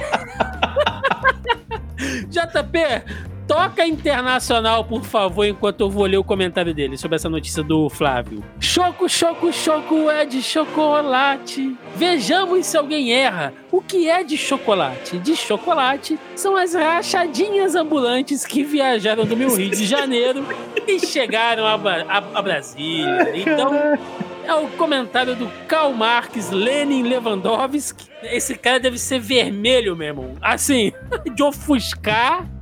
Ai, ele, ele deve ser tatuado a pele inteira de vermelho, assim, cara, pra é, pegar um tom mais vermelho na pele, assim. Gente, você me desculpe. Cê, cê... Hoje é um dia triste. O Brasil bateu 400 mil mortes, entendeu? A, a, coisa tá feia, não tem vacina, mas a gente tem que rir de deboche, tem que rir com a ironia dessa galera, senão a gente fica maluco. Cara. Senão a gente fica maluco aqui. É, ainda sobre a CPI, é, link do G1. CPI da Covid não fará perseguição, mas é preciso punir responsáveis por mortes. Diz Renan, escolhido na terça-feira, dia 27, como relator da CPI da Covid, o senador Renan Calheiros afirmou em seu primeiro discurso que a comissão não fará perseguições, mas que é preciso punir imediata e emblematicamente os responsáveis pelas mortes durante a pandemia. E também, link do Poder 360, CPI da Covid recebe ao menos 173 requerimentos em primeiro dia. A CPI da Covid recebeu aí nessa terça-feira, né, dia 27, pelo menos 173 requerimentos feitos pelos congressistas. Então, é, eu não tenho ilusão nenhuma, gente, de que a CPI é, vá, assim, realmente mostrar algo que a gente já não sabe. Porém, vai é, será um registro oficial e importante que vai contar muito contra essa galera quando esse governo cair, e ele vai cair. Uma hora ele vai cair. E aí, tudo que está sendo apoiado pela CPI vai pesar e vai pesar muito né? Vale a gente lembrar o que aconteceu com a CPI do mensalão, né, Denis? Quando o PT caiu, como tudo aquilo foi usado de poder de fogo, uh, poder moral, motivacional, impeachment. Então, uma hora vai, vai pegar e vai bater bonito, entendeu? E, e, ah, mas vocês sabem que é um jogo político. Eu sei, gente. A gente sabe. Mas ainda assim a gente quer ver o, o circo mas, mas ô, Thiago, o lance que até tinha comentado no último programa, cara, é, é a CPI, ela diferente das outras CPIs que a gente já teve populares assim no Brasil, essa CPI ela é diferente porque não é que foi, nossa, foi flagrado um caso que o governo fez. Todo mundo sabe o que o governo fez. Todo mundo sabe os pecados e os crimes que estão. O próprio governo listou 23 itens dessa parada que todo mundo já conhece. Você lê a lista, não vai ter nada de novo assim. E tipo, cara, esses relatos, eles servem para colocar assim, eh, vamos colocar assim, documentar entre aspas tudo que rolou. E nisso, aí que vai que eu falei a parte cruel, é que assim, é, se fosse uma coisa mais efetiva aqui no Brasil, você poderia tirar o cara com dois ou três argumentos tipo bobos dessa lista, você tirar o cara do poder. Só que eles vão tipo enfia a faca num aqui, enfia a faca no outro ali, vai fazendo o cara sangrar até morrer, tá ligado? Vai devagar, assim. Eu duvido muito que essa CPI vai, tipo, dar um, um golpe fatal no Bolsonaro, como deveria ter sido a facada, infelizmente, do Adélio lá, depois de tudo que ele fez o Brasil passar, cara. Mas é, ele vai fazer o, o, cara sangrar, no mínimo até a eleição do ano que vem, tá ligado? Então, tipo assim, se o Bolsonaro conseguir sobreviver até 2022 na presidência, cara, ele vai chegar em frangalhos lá, velho. Exatamente. E pra gente fechar as notícias da CPI, link do G1. CPI da Covid convoca Queiroga, ex-ministros da Saúde de Bolsonaro e chefe da Anvisa. Pelo calendário, Mandetta e Tait serão ouvidos na terça-feira, dia 4, Pazuello na quarta, 5 e Queiroga Barra Torres na quinta, 6. Na sessão, houve bate-boca entre relator e senador governista. É, meu amigo, é lógico, né? Olha, o, o, o Tati vai até reviver, né? Vai até sair lá, da, lá do caixão dele pra vir fazer esse depoimento. Não, não, ele virou Tati Gato agora, você não viu que era essa pandemia é, lá que é, tá depois barbicha, que, né? Depois ele que ele saiu, do relacionamento, ele saiu do relacionamento abusivo, né? Ficou melhor. É, e link do UOL. Queiroga diz que discutirá abertamente trabalho à frente da saúde em CPI. O ministro da Saúde, Marcelo Queiroga, afirmou hoje que vai discutir abertamente seu trabalho à frente da pasta da CPI da Covid, se chamado pelos senadores, o que deve acontecer nas próximas semanas, como nós falamos aqui. Então, os nossos quatro ministros e ex-ministros da saúde serão chamados aí. Vem aí, hein? Vem aí. Vem aí. O que vem aí também agora é a nossa sessão de brasileiros arrombados. Link do UOL, Rio de Janeiro. É, meu Rio de Janeiro. Homem é preso suspeito de vender vacina contra a Covid por aplicativo. A política do Rio de Janeiro prendeu em flagrante ontem, em Campos dos Goitacazes, no Norte Fluminense, um homem suspeito de anunciar a venda ilegal de vacinas contra o novo coronavírus em grupos de mensagens por celular. Segundo o, dele o delegado Ronaldo Andrade Cavalcante, titular da 70-34 DP, responsável pela ação, Janeilton da Cruz Barroso Heitor, de 27 anos, dizia ter os imunizantes da AstraZeneca Oxford, da Pfizer. Ele criou um grupo de zap para oferecer as doses, anunciando supostos lotes das vacinas a preços que variavam de 450 a 600 reais. Bom, é, com certeza, né, as pessoas que podem se dar ao luxo de comprar vacinas por esse preço em um grupo claramente ilegal são pessoas que merecem, né, serem enganadas aí pelo Janeilton. Então, eu tenho total zero empatia por essa galera e que o Janeilton se foda mesmo e seja preso. Mas podia vacinar essas pessoas antes, né, com a vacina que ele ia vender, que provavelmente é soro. Pois é, pois é, mas teve gente que se vacinou de verdade, porém escondido. Link do UOL. Ramos diz que tomou vacina escondido e tenta fazer Bolsonaro se imunizar. O ministro da Casa Civil, Luiz Eduardo Ramos, aquele da listinha que a gente leu agora há pouco, disse hoje, durante a reunião do Conselho de Saúde Suplementar, que se vacinou escondido. De acordo com a reportagem da CBN, a orientação partiu do Planalto. O áudio foi divulgado pela rádio, que conseguiu a íntegra da gravação. Abre aspas tô meio escondido, né? Porque a orientação era, né, como qualquer ser humano, eu quero viver, pô. Se a ciência e a medicina tá dizendo que é vacina, né? Guedes, quem sou eu para me contrapor? Disse o ministro. É. Ele foi seu nome Guedes? É, não, eles estão loucaços, esses caras. Aí mas, ele... mas, eu acho que o seu Ramos, ele tá perto dos 100 anos, hein, cara? Ele, ele deve ter ofendido Guedes ao falar isso. Já tá morto em vida, cara. E aí ele complementa aqui: Estou envolvido pessoalmente tentando convencer o nosso presidente. Nós não podemos perder o presidente por um vírus desse. A vida dele no, a vida dele, no momento, corre risco. Quem dera. Oxi. Quem dera, não. Não, ele tem físico de atleta. Agora você vê que vergonha, né, cara? Um general, né, cara? Um general como o Eduardo Ramos, se prestar a isso, cara. Vacinar escondido, porque, segundo ele aqui, ó, a orientação, né? Tipo, né? Era para ninguém tomar vacina, né? Um senhor, cara, né? Com, com, com todo o serviço que ele prestou às Forças Armadas, se prestar um negócio desse. Mas, ô, Thiago, sabe que essa declaração, tanto quanto é curiosa, porque, tipo, orientação é que não se tome vacina. Mas, cara, a mãe do presidente tomou vacina. Você acredita que o presidente até hoje não tomou vacina, Thiago? Com esse tanto, claro, de. Com esse tanto de disposição que ele faz aí? Tomou, tomou. É... Uma reflexão que eu coloquei é o seguinte: será que tem setores do governo que, mesmo alinhados ao Bolsonaro, são, vamos colocar assim, não tão privilegiados quanto outros e que não têm direito a tomar vacina? Ou então são enganados pelo governo? Será, cara? Não acredito. Não é possível. Ok. É, seguindo aqui, ele não pode faltar. Ele tá fora do Ministério da Saúde, mas ele continua aqui figurando, né? O nosso querido Eduardo Pazuzu, link do Poder 360, é visto andando sem máscara em shopping de Manaus.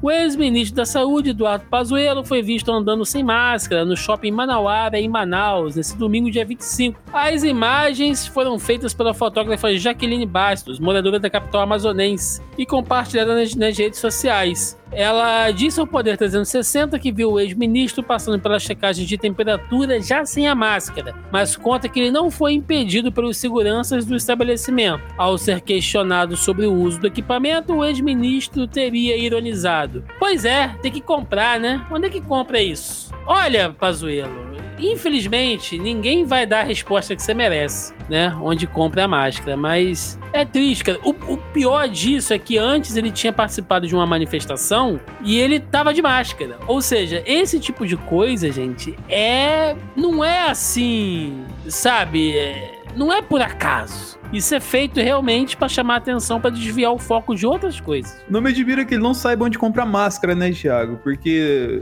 o tanto de coisas que ele não sabe onde comprava, ou como chegava, ou que dia chegava, né? Então, assim, é um reflexo do, desse energúmeno aí. Mas o bom foi mesmo foi aquele meme lá que, que a gente colocou lá aqui. Tem, tem um cara igualzinho o Pazuello atrás na máscara, na roupa aqui.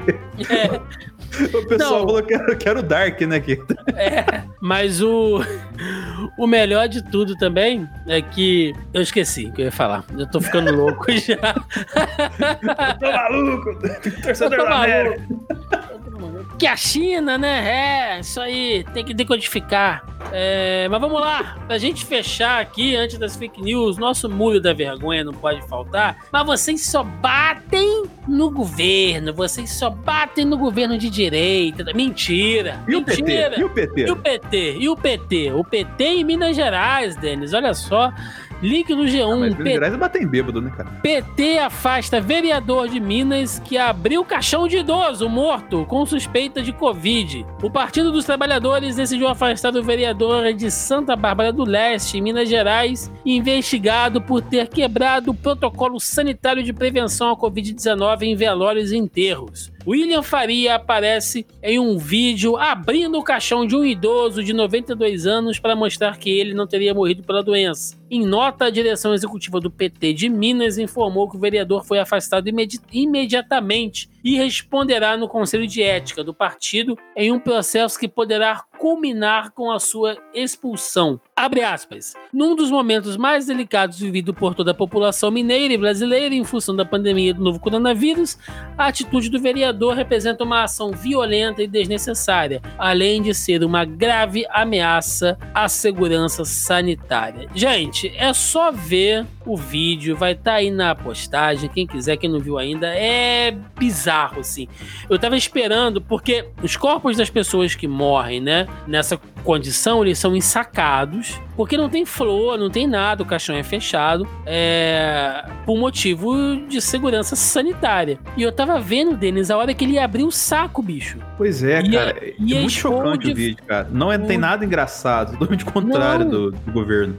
E aí você vê ele falando ali, né? Aí, tá vendo? Não tem nada de Covid aqui, ó, insuficiência respiratória e tal. Porque, vereador, é, não vem Covid. A Covid não mata. O que ma a, a, causa mortes. E aí, o, os médicos, aí, a galera da saúde que estiver ouvindo a gente, pode até me corrigir se eu estiver errado, que eu volto na próxima edição e faço um data VN aqui. O que vai estar tá mostrando lá no laudo da causa da, da morte não é Covid, mas os sintomas decorrentes a Covid, cara. Insuficiência respiratória, inflamação generalizada. Não vai ter lá, morreu de Covid. Não é assim, ô animal.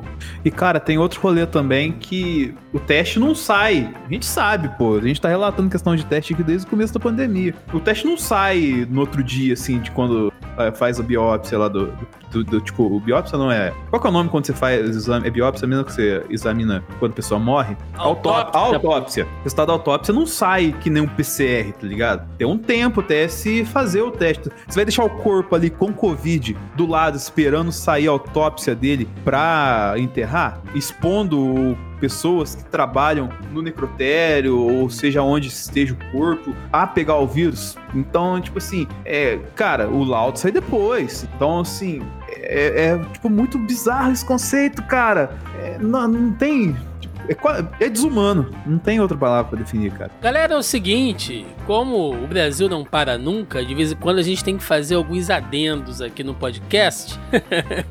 e antes da gente ir para as fake news, só colocando aqui algumas notícias, algumas informações é, importantes que saíram, né, logo após a gente ter fechado é, a gravação dessa edição do Zone Quarentena. Então, fazendo aqui alguns adendos para vocês não perderem essas notícias da semana. Link do Correio Brasiliense. Ministério da Saúde descobre 100 mil doses de Coronavac. O Ministério da Saúde descobriu que tem um estoque adicional de 100 mil doses da Coronavac e estava armazenado corretamente e por isso não se perdeu. As doses que forem encontradas na quarta-feira, dia 28 do 4, serão distribuídas aos estados Isso foi revelado por uma matéria publicada pelo jornal Gaúcha ZH e por meio de nota o Ministério da Saúde informou que não retém doses de vacina da Covid-19. Toda semana a pasta recebe imunizantes do Butantan e da Fiocruz. Então tá aí, né? O governo recebendo dose, guardando, não sabe onde coloca. É mais ou menos a gente quando acha aquele dinheiro no bolso da calça, né? Já aconteceu isso com vocês? Lava a roupa e bota a roupa lá dentro do, do, lá da gaveta, lá no cabide, e depois você vai pegar e tem, sei lá, 10 conto, 20, até 50 reais eu já achei dentro do bolso de alguma roupa é, guardada, né? A diferença aqui é que a gente tá falando de vacina que quanto antes estiverem aplicadas melhor, né? O que é muito mais importante. E ainda falando sobre política, link do O Globo. Documentos indicam que requerimentos na CPI da Covid foram produzidos no Palácio do Planalto. Registros eletrônicos de requerimentos apresentados na CPI da Covid indicam que o Palácio do Planalto produziu para senadores governistas o pedido de convocação de cinco especialistas associados à defesa do tratamento precoce ou críticas ao lockdown. O Globo coletou e analisou dados de todos os documentos registrados na comissão até o momento. Informações registradas nos arquivos do Senado apontam que em sete arquivos protocolados pelos parlamentares Ciro Nogueira e Jorginho Melo constam o nome de uma assessora da Secretaria Especial de Assuntos Parlamentares vinculado à Secretaria de Governo, área responsável pela articulação política. Basicamente, para vocês entenderem, né, é, os membros governistas da CPI, né, lá no Senado, os senadores que fazem parte da CPI, mas que são da base governista, eles apresentaram ali alguns documentos embasando aquela ideia do governo de tratamento precoce, criticando o lockdown, né, que não é lockdown, a gente sabe que não é lockdown, né?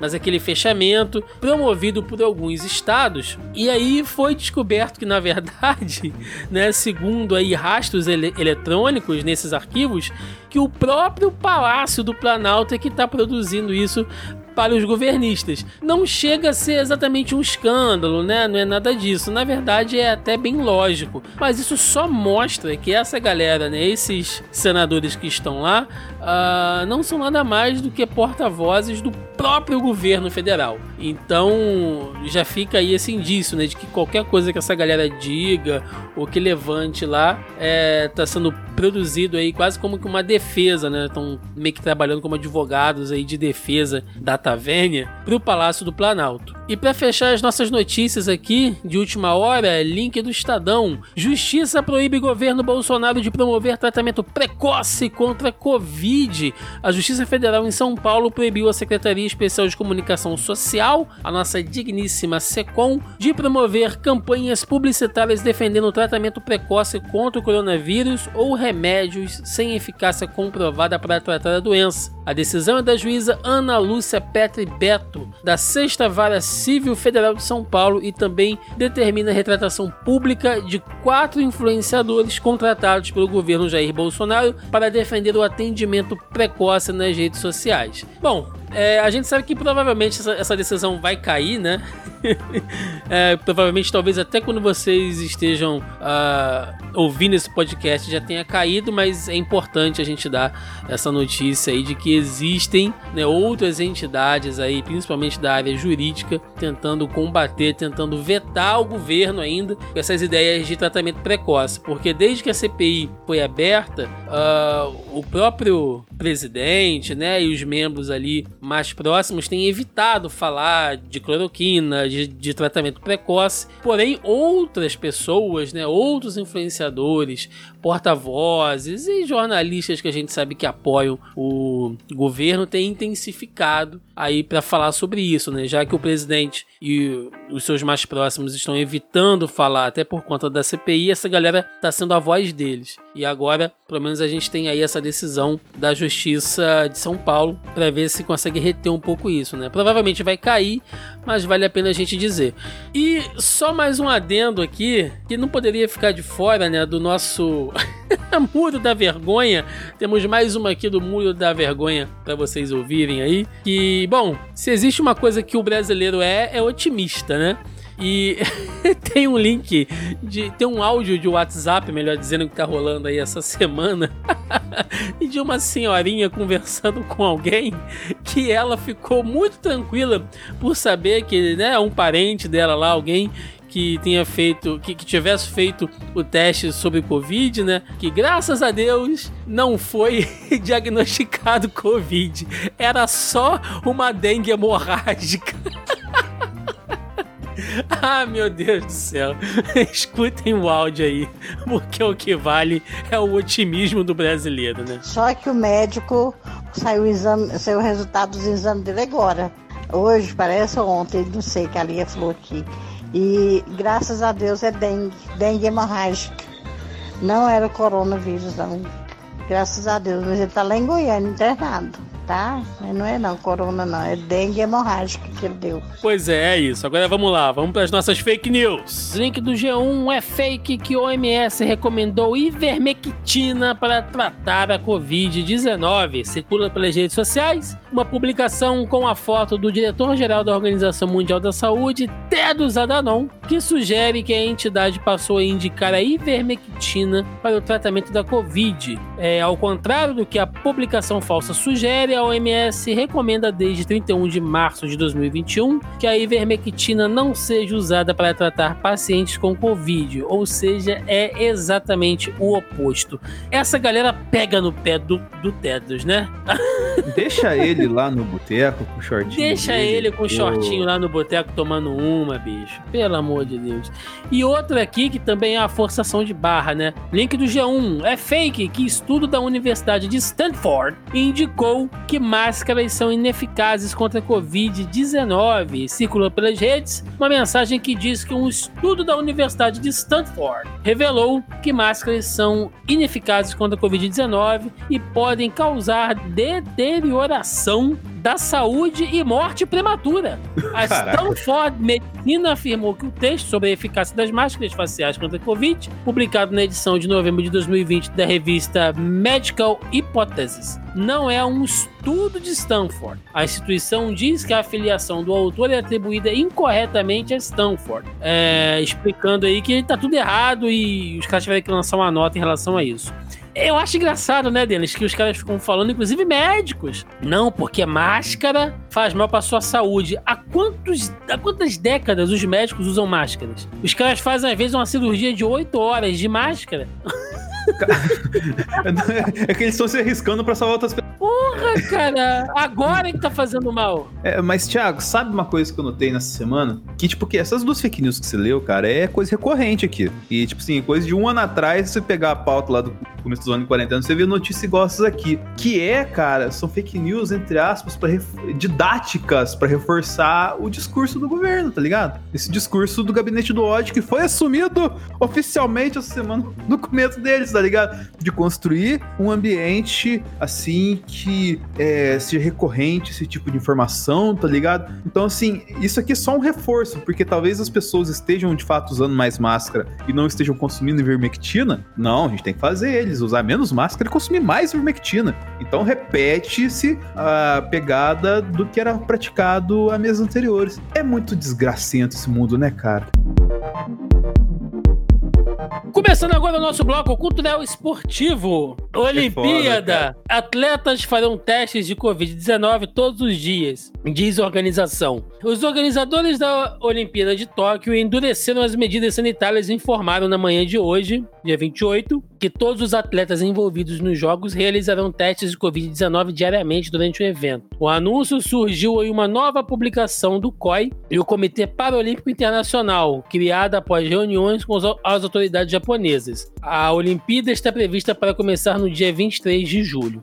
Toda semana tem um rolê aqui, né, Denis? Ó, oh, não, é. vai, não, vai, não, não vai precisar de teste. Agora vai precisar de teste, vai fazer teste. Ah, vergonha, cara. Essas Olimpíadas, uh, meu Deus. Ainda vai ser de madrugada, pra acabar com o relógio biológico mesmo. Que o Thiago falou que vai cobrir. De... Ou cobrir de porrada um cara desse que tá de putaria. Agora, uma sequência de notícias aqui culturais para dar gatilho em você, né? Que gosta de um showzinho, de uma aglomeração. Vamos lá, vamos fazer um, um rolê de shows, Denis. Isso aí. Link Ou do B... Show. Ou não show. Link do B9, adiado novamente. Lula Palusa Brasil acontece em março de 2022, se der. É, seguindo os adiamentos dos eventos que não conseguirão ser realizados em 2021, o Lula Palusa Brasil anunciou que a nona edição do festival em São Paulo será transferida para os dias 25, 26 e 27 de março de 2022. No ano passado, o evento que aconteceria no começo de abril reprogramou as edições no Brasil, Chile e Argentina para de dezembro do mesmo ano, que posteriormente também foi alterada para, para setembro de 2021 e agora para março de 2022. E tem chance de não rolar, hein, Dani? Tem chance de não rolar. Cara, assim, é, esse lance de adiar, eu sempre gosto de colocar na pauta, porque é uma coisa assim que o Lula Palusa, o pessoal da T4F, não vai devolver o dinheiro do ingresso nem tipo, todo mundo que tem show é, que tá marcado vai ser adiado e vai ser sempre vai ser sempre notícia de adiamento, porque a justificativa que a gente até falou aqui em algum programa que, que o governo permitiu para esse tipo de segmento, né, é não perder dinheiro, porque, cara, assim, tipo assim, Lola Palusa é cancelado. Você não pode usar a palavra cancelado. Se é usado a palavra cancelado, essas empresas têm que devolver toda a grana delas, tá ligado? E eles não estão fazendo shows. Então, assim, eles estão se segurando com a grana de ingresso de show que não aconteceu aconteceu, tá ligado? Eu sempre menciono aqui, eu tenho um show do Metallica que eu tô com o ingresso comprado aqui, que vai saber quando eu vou assistir, tá ligado? Mas eu não tenho como pedir o reembolso por conta que o show foi adiado e não cancelado. Você não sabe nem se vai estar tá vivo, Denis, pra assistir o show do Metallica. É, é foda, né, cara? Give me full, give me fire, give I Charizard. É, se vê que vai morrer, passa pra mim. É, fala, por falar em metal, link aqui do Tenho Mais Discos Que Amigos. Polícia investiga show de hardcore em Nova York com mais de duas mil pessoas. Em plena pandemia de coronavírus, um show de hardcore com cerca de 2.500 pessoas ocorreu no último sábado, dia 24, em Nova York. O evento, que foi organizado pela Black and Blue Productions, teve como atração principal a influente banda Madball e ainda contou com o apoio da Murphy's Law, Blood Clutch e The Captors. O show aconteceu gratuitamente no Tompkins Square Park e vem sendo duramente criticado por não ter seguido os protocolos de segurança contra a Covid. E aí tá sendo investigado pela polícia. Pô, os caras fazem um show gratuito. Esse nem foi pra arrecadar dinheiro, cara. Cara, você vê o, o que tá acontecendo na, em Cleveland agora no, no draft, cara, esse show tá tranquilo. É, Meu outro mundo, né, cara? Meu tipo, é, Deus. É, muito doido, né, cara? Porque tipo, é, é a mesma coisa que eu falei lá no começo, né? O mundo inteiro tá começando a voltar ao normal e a gente nem, nem sonho tem isso. Link do O Tempo. Nova Zelândia. Mais de 50 mil pessoas se reúnem em estádio num show de rock. Aproximadamente dos 50 mil pessoas se reuniram em show no último sábado, dia 24, no Eden Park, em Auckland, cidade da Nova Zelândia foi o primeiro grande evento desde o início da pandemia que praticamente inexiste no país da Oceania. A banda de rock Sixth Cent foi responsável por comandar a apresentação. Da próxima vez que eles disserem que é impossível, mostre isso a eles. Escreveu a banda em seu perfil no Instagram ao mostrar o estágio lotado. Vale lembrar, né, gente? 220, ou, melhor, 2020, né? É, 26 pessoas perderam a vida para o coronavírus e foram registrados 2.600 casos de Covid na Nova Zelândia, isso né? Tudo? No... Isso, isso tudo, que cara. absurdo. Dona Jacinta, como é que ela faz um negócio desse? Cara? E eles conseguiram números tão baixos aí graças às medidas de isolamento, que não funcionam, segundo os Clementíssimo, e bloqueio de fronteiras terem sido adotadas precocemente. Ô, então, Thiago, se a dona Jacinta pula no meio da galera ali, o que que acontece? Jacinta pra todo lado. Cara, que bosta. E para fechar, link do B9. Pesquisa aponta que show na Espanha não teve onda de contágios e resultados empolgam. Foi realizado na Espanha um show teste para um público de 5 mil pessoas. A ideia é experimentar eventos de pequeno e médio porte, enquanto a Europa avança na vacinação e o vírus parece ter menos força tanto pelas doses quanto pelas orientações sanitárias de órgãos como a OMS terem sido assimiladas pela população. O resultado empolgou bastante. Dos 5 mil espectadores do show, apenas 6 testaram positivo para a Covid-19.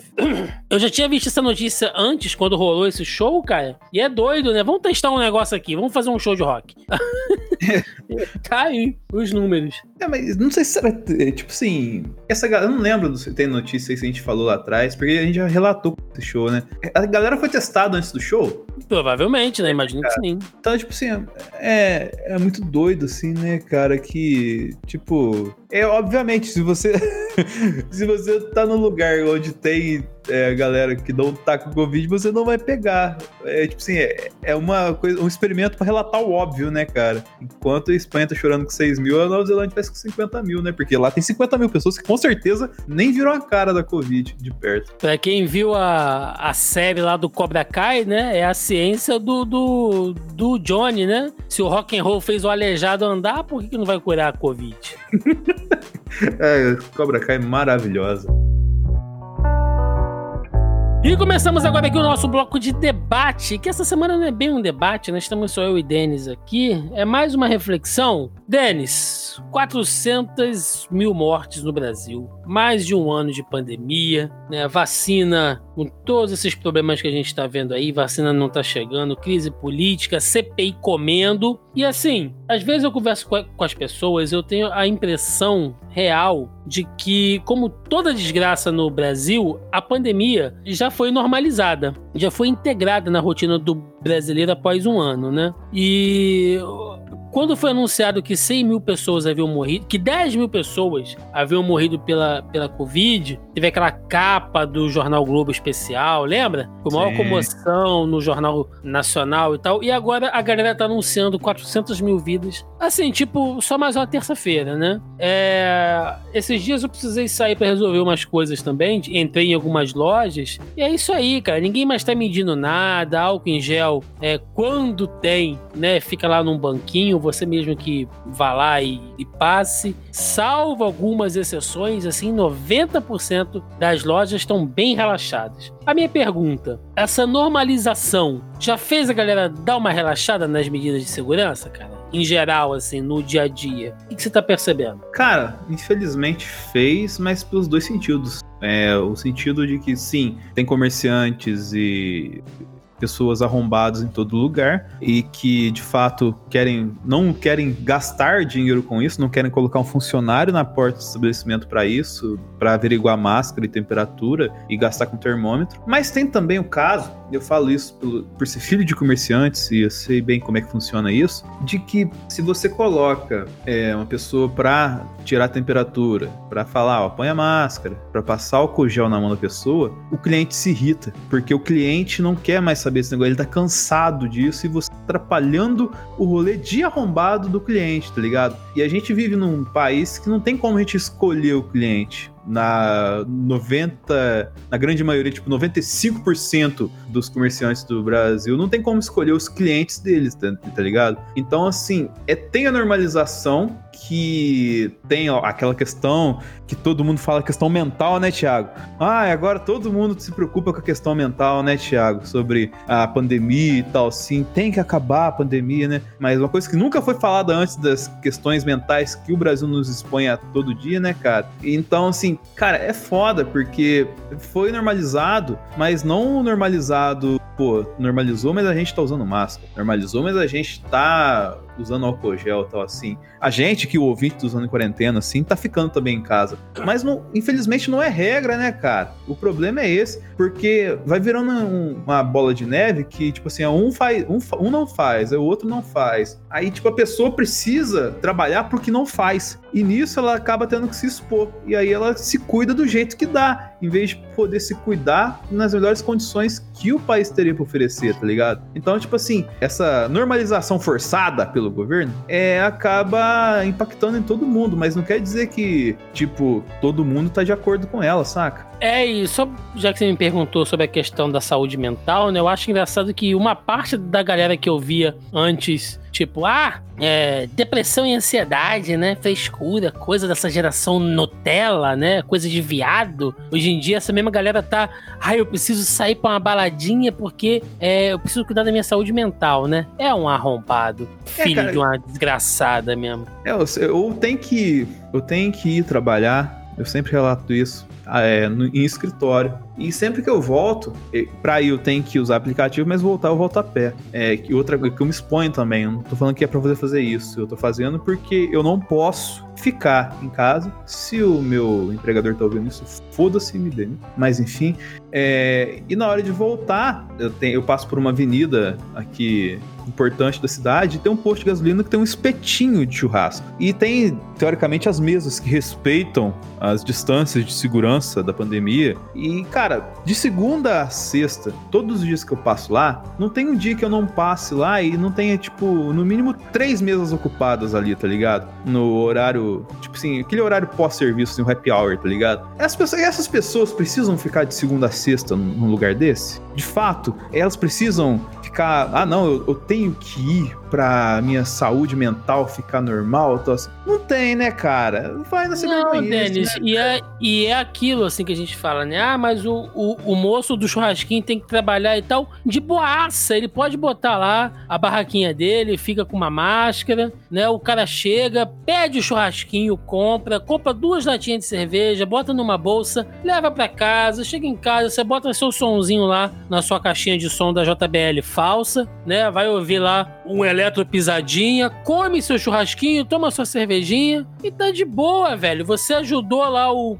comerciante que precisava vender, comprou um negócio, tá se divertindo ali em casa, de repente com a sua família e tal. Ah, mas eu não quero ir para casa, compra o seu, seu churrasquinho, seu negócio, senta lá na praça, em um lugar aberto, né, cara, isolado, assim, sem ter outras pessoas em volta, mas não. Os caras querem ficar ali bebendo, aí chega o outro conhecido, aí já abraça, aí começa a beber, fica bêbado, aí ninguém mais tem máscara, tem porra nenhuma. Então, é uma coisa puxa a outra. É, chega de sexta-feira, cara, os caras juntam a mesa. Tem não, nem é vergonha é de juntar a mesa, irmão. É loucura. Então, eu queria aproveitar esse bloco de debate hoje mas uma conscientização, gente, é, não relaxem nas medidas de segurança. Uh, renovem seus estoques de álcool em gel, né? Para quem aí usa álcool em gel, se você não, não tem o hábito de levar na, na, na, bolsa, né? Porque em todo lugar tem álcool em gel, em muitos lugares hoje já não tem mais tanto álcool em gel disponível como era no início. Então, levem o seu álcool em gel por precaução. Troquem suas máscaras. Tem gente, eu inclusive, que tem a máscara aí de muito tempo já. Eu tenho que tomar vergonha na minha cara e trocar algumas máscaras que eu tenho aqui que já estão bem zoadas, né?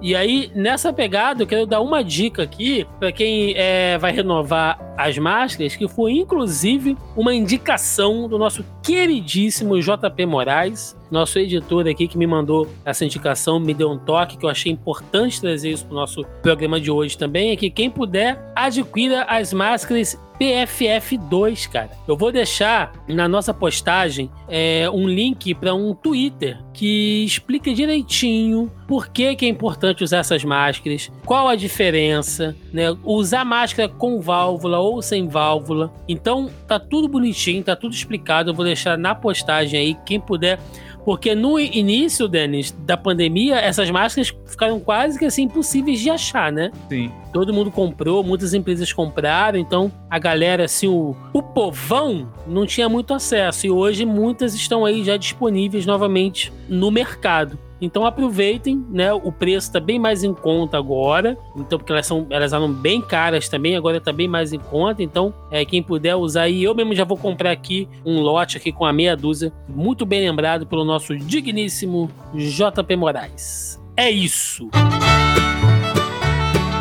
Chegamos agora ao final de mais um Zona em Quarentena, programa tumultuado, né? Triste, batendo aí 400 mil mortes, porém é sempre um prazer rir da idiocracia que é este governo que escorre o chorume da necropolítica. E para fechar o programa, a gente sempre traz aqui notícias engraçadas, estranhas, bizarras, para tentar levantar uma vibe, né? Essa semana a gente tem uma notícia cinicamente engraçada e uma bonitinha, assim, emocionante. Então eu vou começar aqui pelo link da CNN Brasil youtubers podem ser deportados após gravarem pegadinha sem máscara na Indonésia. Eita. Dois youtubers tiveram os passaportes apreendidos e correm o risco de serem deportados da Indonésia após um deles pintar uma máscara no rosto para tentar burlar as exigências do país contra a Covid-19. A brincadeira de Josh Palerlin e Leia C ocorreu em Bali e foi publicada nas redes sociais da dupla.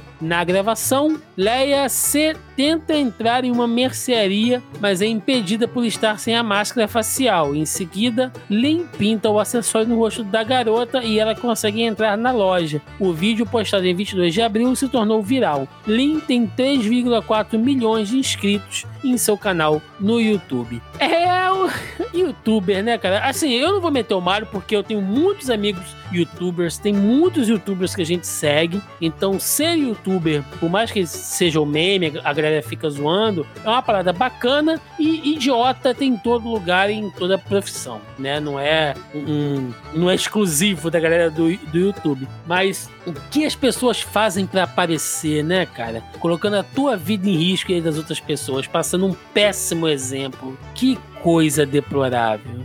Ah, cara, é assim, a gente esperaria isso do Everton Zoy, né? É. Mas a- até ele tá, tá meio que cabreiro com essas coisas agora, né, velho? Mas sim, a Indonésia mostrando que tem idiota ao redor do mundo no YouTube também, né? Não é a Indonésia que tem pena de morte pra traficante, cara? Pois é, né, cara? Cara, pega... não é um lugar maneiro de você fazer pegadinha, não, cara. É- né? É que o jovem pode, né? O jovem pode tudo, né? Pois é. E pra fechar aqui, um- uma notícia bonitinha, né?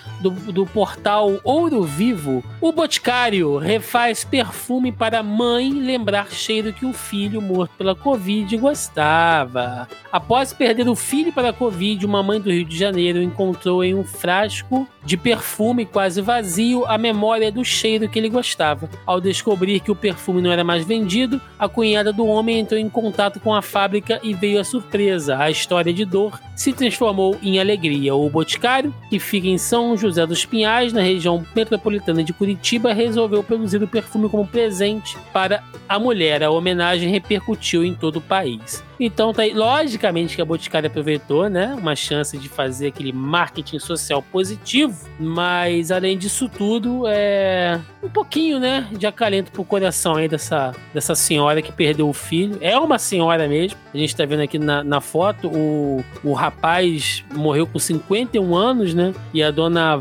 Wanda Mendes Terra, de 78 aí, lembrou o quanto que o filho gostava é, do cheiro do perfume. É isso, né, cara? É, as pessoas procurando aí um pouquinho de carinho, um pouquinho de alento de alguma forma. A gente não pode criticar ninguém, nem fazer piada, cada um sabe onde dói, né? E bonito, bonito. Sim, cara, e também é um modo, mesma loucura que a gente foi nesse programa, de terminar um pouquinho com esperança, né, cara? De, de dias melhores, assim, de, de que tem algumas pessoas, algumas organizações que se preocupam em ajudar as pessoas, em trazer algum alento para elas, né, cara? E isso é muito bacana. É, mandar também um salve pro Andréas que nos mandou esse link, né, Thiago? Sim, é verdade. Senhor Andreas Biller nos mandou esse link também, a gente colocou ele aí na pauta, uma história bonitinha. Inclusive, eu quero mais uma vez reiterar aqui, Marco Túlio, nosso amigo Pedro, o Andréas, toda a galera que manda, que marca a gente em redes sociais, com notícias, com postagens. A gente tenta colocar sempre as indicações que vocês mandam aqui na pauta, porque é muita coisa, né, cara?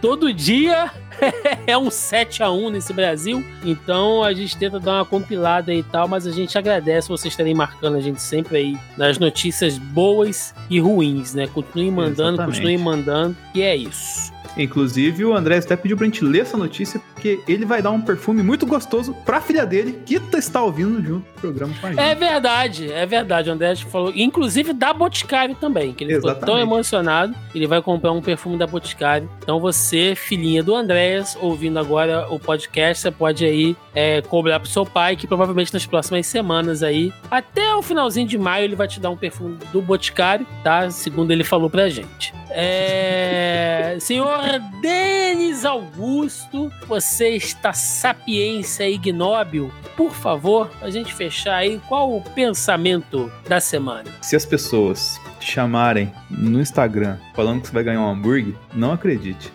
Isso aconteceu com você? Ué, você sabe muito bem o que aconteceu. o pós disso, o que, que aconteceu. Não lembro. O que aconteceu? Não, foi como eu fui clonado. Ah, é verdade! É verdade! Senhor Denis Augusto teve o WhatsApp clonado essa semana. Por causa de uma. Sabe o que, que é isso? É coisa de gordo, entendeu? Ofereceram um hambúrguer, você foi atrás do hambúrguer, perdeu aí o do WhatsApp. Mas, cara, vou te falar, é, produzir pra internet é uma merda por causa disso, né, cara? Eu, eu achei, não foi por causa da Golodice, foi por causa do. que de, de algum modo eu era algum ponto de influencer, tá ligado? Tipo, pô, os caras querem fazer uma parceria, né, e tal, sei lá, falando de hambúrguer e tal assim. E fui. E me fudi. Tom. Basicamente foi isso. Não, e você sabe o, o que é o pior? É depois de muita gente dizendo que o cara que clonou o celular do Denis era mais simpático que o Denis. Trocava papo, batia papo com a galera. Ah, mas isso é mesmo. A diferença é que eu sou tonto e ele é mau. que dupla, hein? Que dupla. Essa semana não tem recadinho no coração, né? Senhor Roberto II está deitado é, da maneira que dá, né? Tem recadinho da lombar, né? É, embebido em salompas, então a gente deixa aí para outra semana. Aquele momento para recadinho, jabás aí que o senhor tiver, senhor Denis Augusto. Então, senhores, a gente acabou na última semana a Falcão Invernal, mas nessa semana começamos já uma nova saga no analisador que é Bad Batch, a série que continua Clone Wars em Star Wars, que vai começar lá no Disney Plus e a gente vai comentar episódio a episódio. Eu com Vebs, provavelmente se você está ouvindo isso no dia de lançamento, vamos fazer ou já fizemos uma live para preparar vocês para acompanhar a série conosco aqui semanalmente. Vai ser bem divertido, a gente vai trocar ideia, porque é, eu tava até conversando com o Vebs no inbox, Thiago. O o Clone Wars é o Snyder Cut de Star Wars, tá ligado? ele melhora os prequels, assim. Então, é, dá um cola lá, dá uma chance pra Clone Wars e Bad Batch pra vir conosco na jornada. E, rapidamente fazendo jabá, que na próxima semana, provavelmente na quarta-feira, sai o primeiro episódio da nova temporada do Sala da Discórdia, o Sala da Discórdia 2030. E ouça que você vai entender por que é o Sala da Discórdia 2030 nessa jornada muito divertida e muito importante que eu e o Matheus Patrício entramos agora. Cola lá com a gente no Sala da Discord. E quando o deles não puder gravar, vai o clone dele. Exatamente. Bom, gente, antes dos recadinhos de sempre, nunca podemos, né, deixar aqui de agradecer, né, glorificar de pé a galera da Audio Heroes, audioheroes.com.br, que é quem faz a edição deste programete cretino semanalmente levando para vocês essa dose de ódio festivo, piadas irônicas, é, desespero, de desespero e tudo mais. Então, agradecendo aqui a galera da Audio Heroes. E se você também tem um podcast, quer montar um projeto de podcast, conhece alguém que esteja nessa situação e precisa de um serviço de edição, vinhetas, locução, produção, logo, e consultoria na área de podcasts, entre em contato com a galera da Audio Heroes, que eles vão atender vocês aí com toda parcimônia e carinho. Exatamente, e mostrando o carinho que o IP sempre tem conosco, e sempre disponibiliza o espaço para cupons para ter uma experiência mais agradável na edição de podcast, né, Thiago? Ah, sim, essa semana, né, seguindo aqui a, a linha do nosso ministro loucaço da economia, né, Paulo Guedes, temos aqui dois cupons uh, econômicos para você usar na Audio Heroes. O primeiro deles é hashtag JP Posto Ipiranga, que é o homem que nos abastece toda semana aqui com a sua presença, fazendo a edição, né, do, dos nossos nos nossos capítulos semanais e hashtag JP Munhar de vida eterna,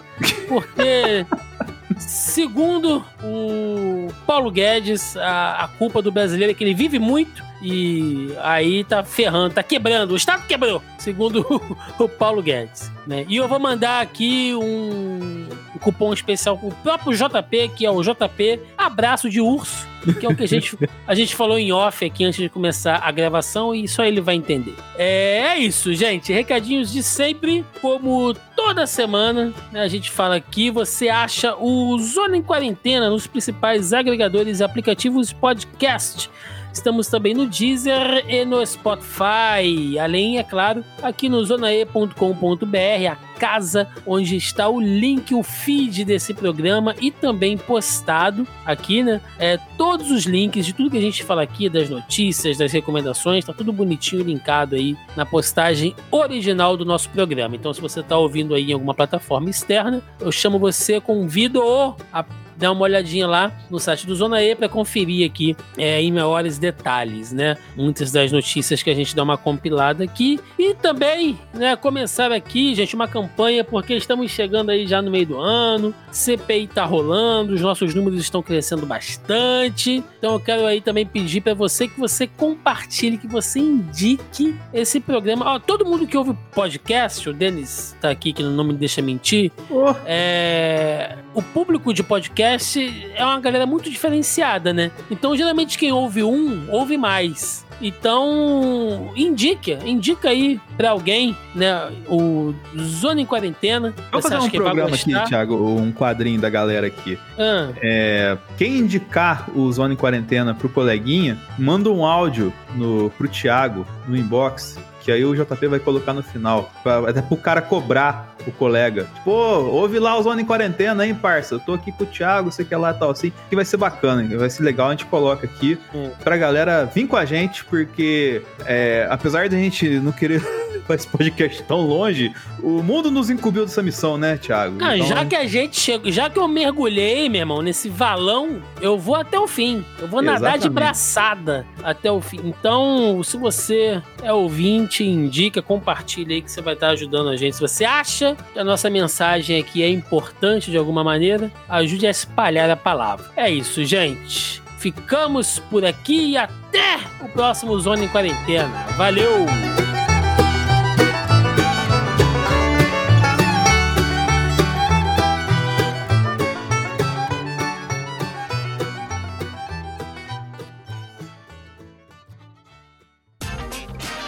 Este episódio foi editado por Audio Heroes. Saiba mais em audioheroes.com.br.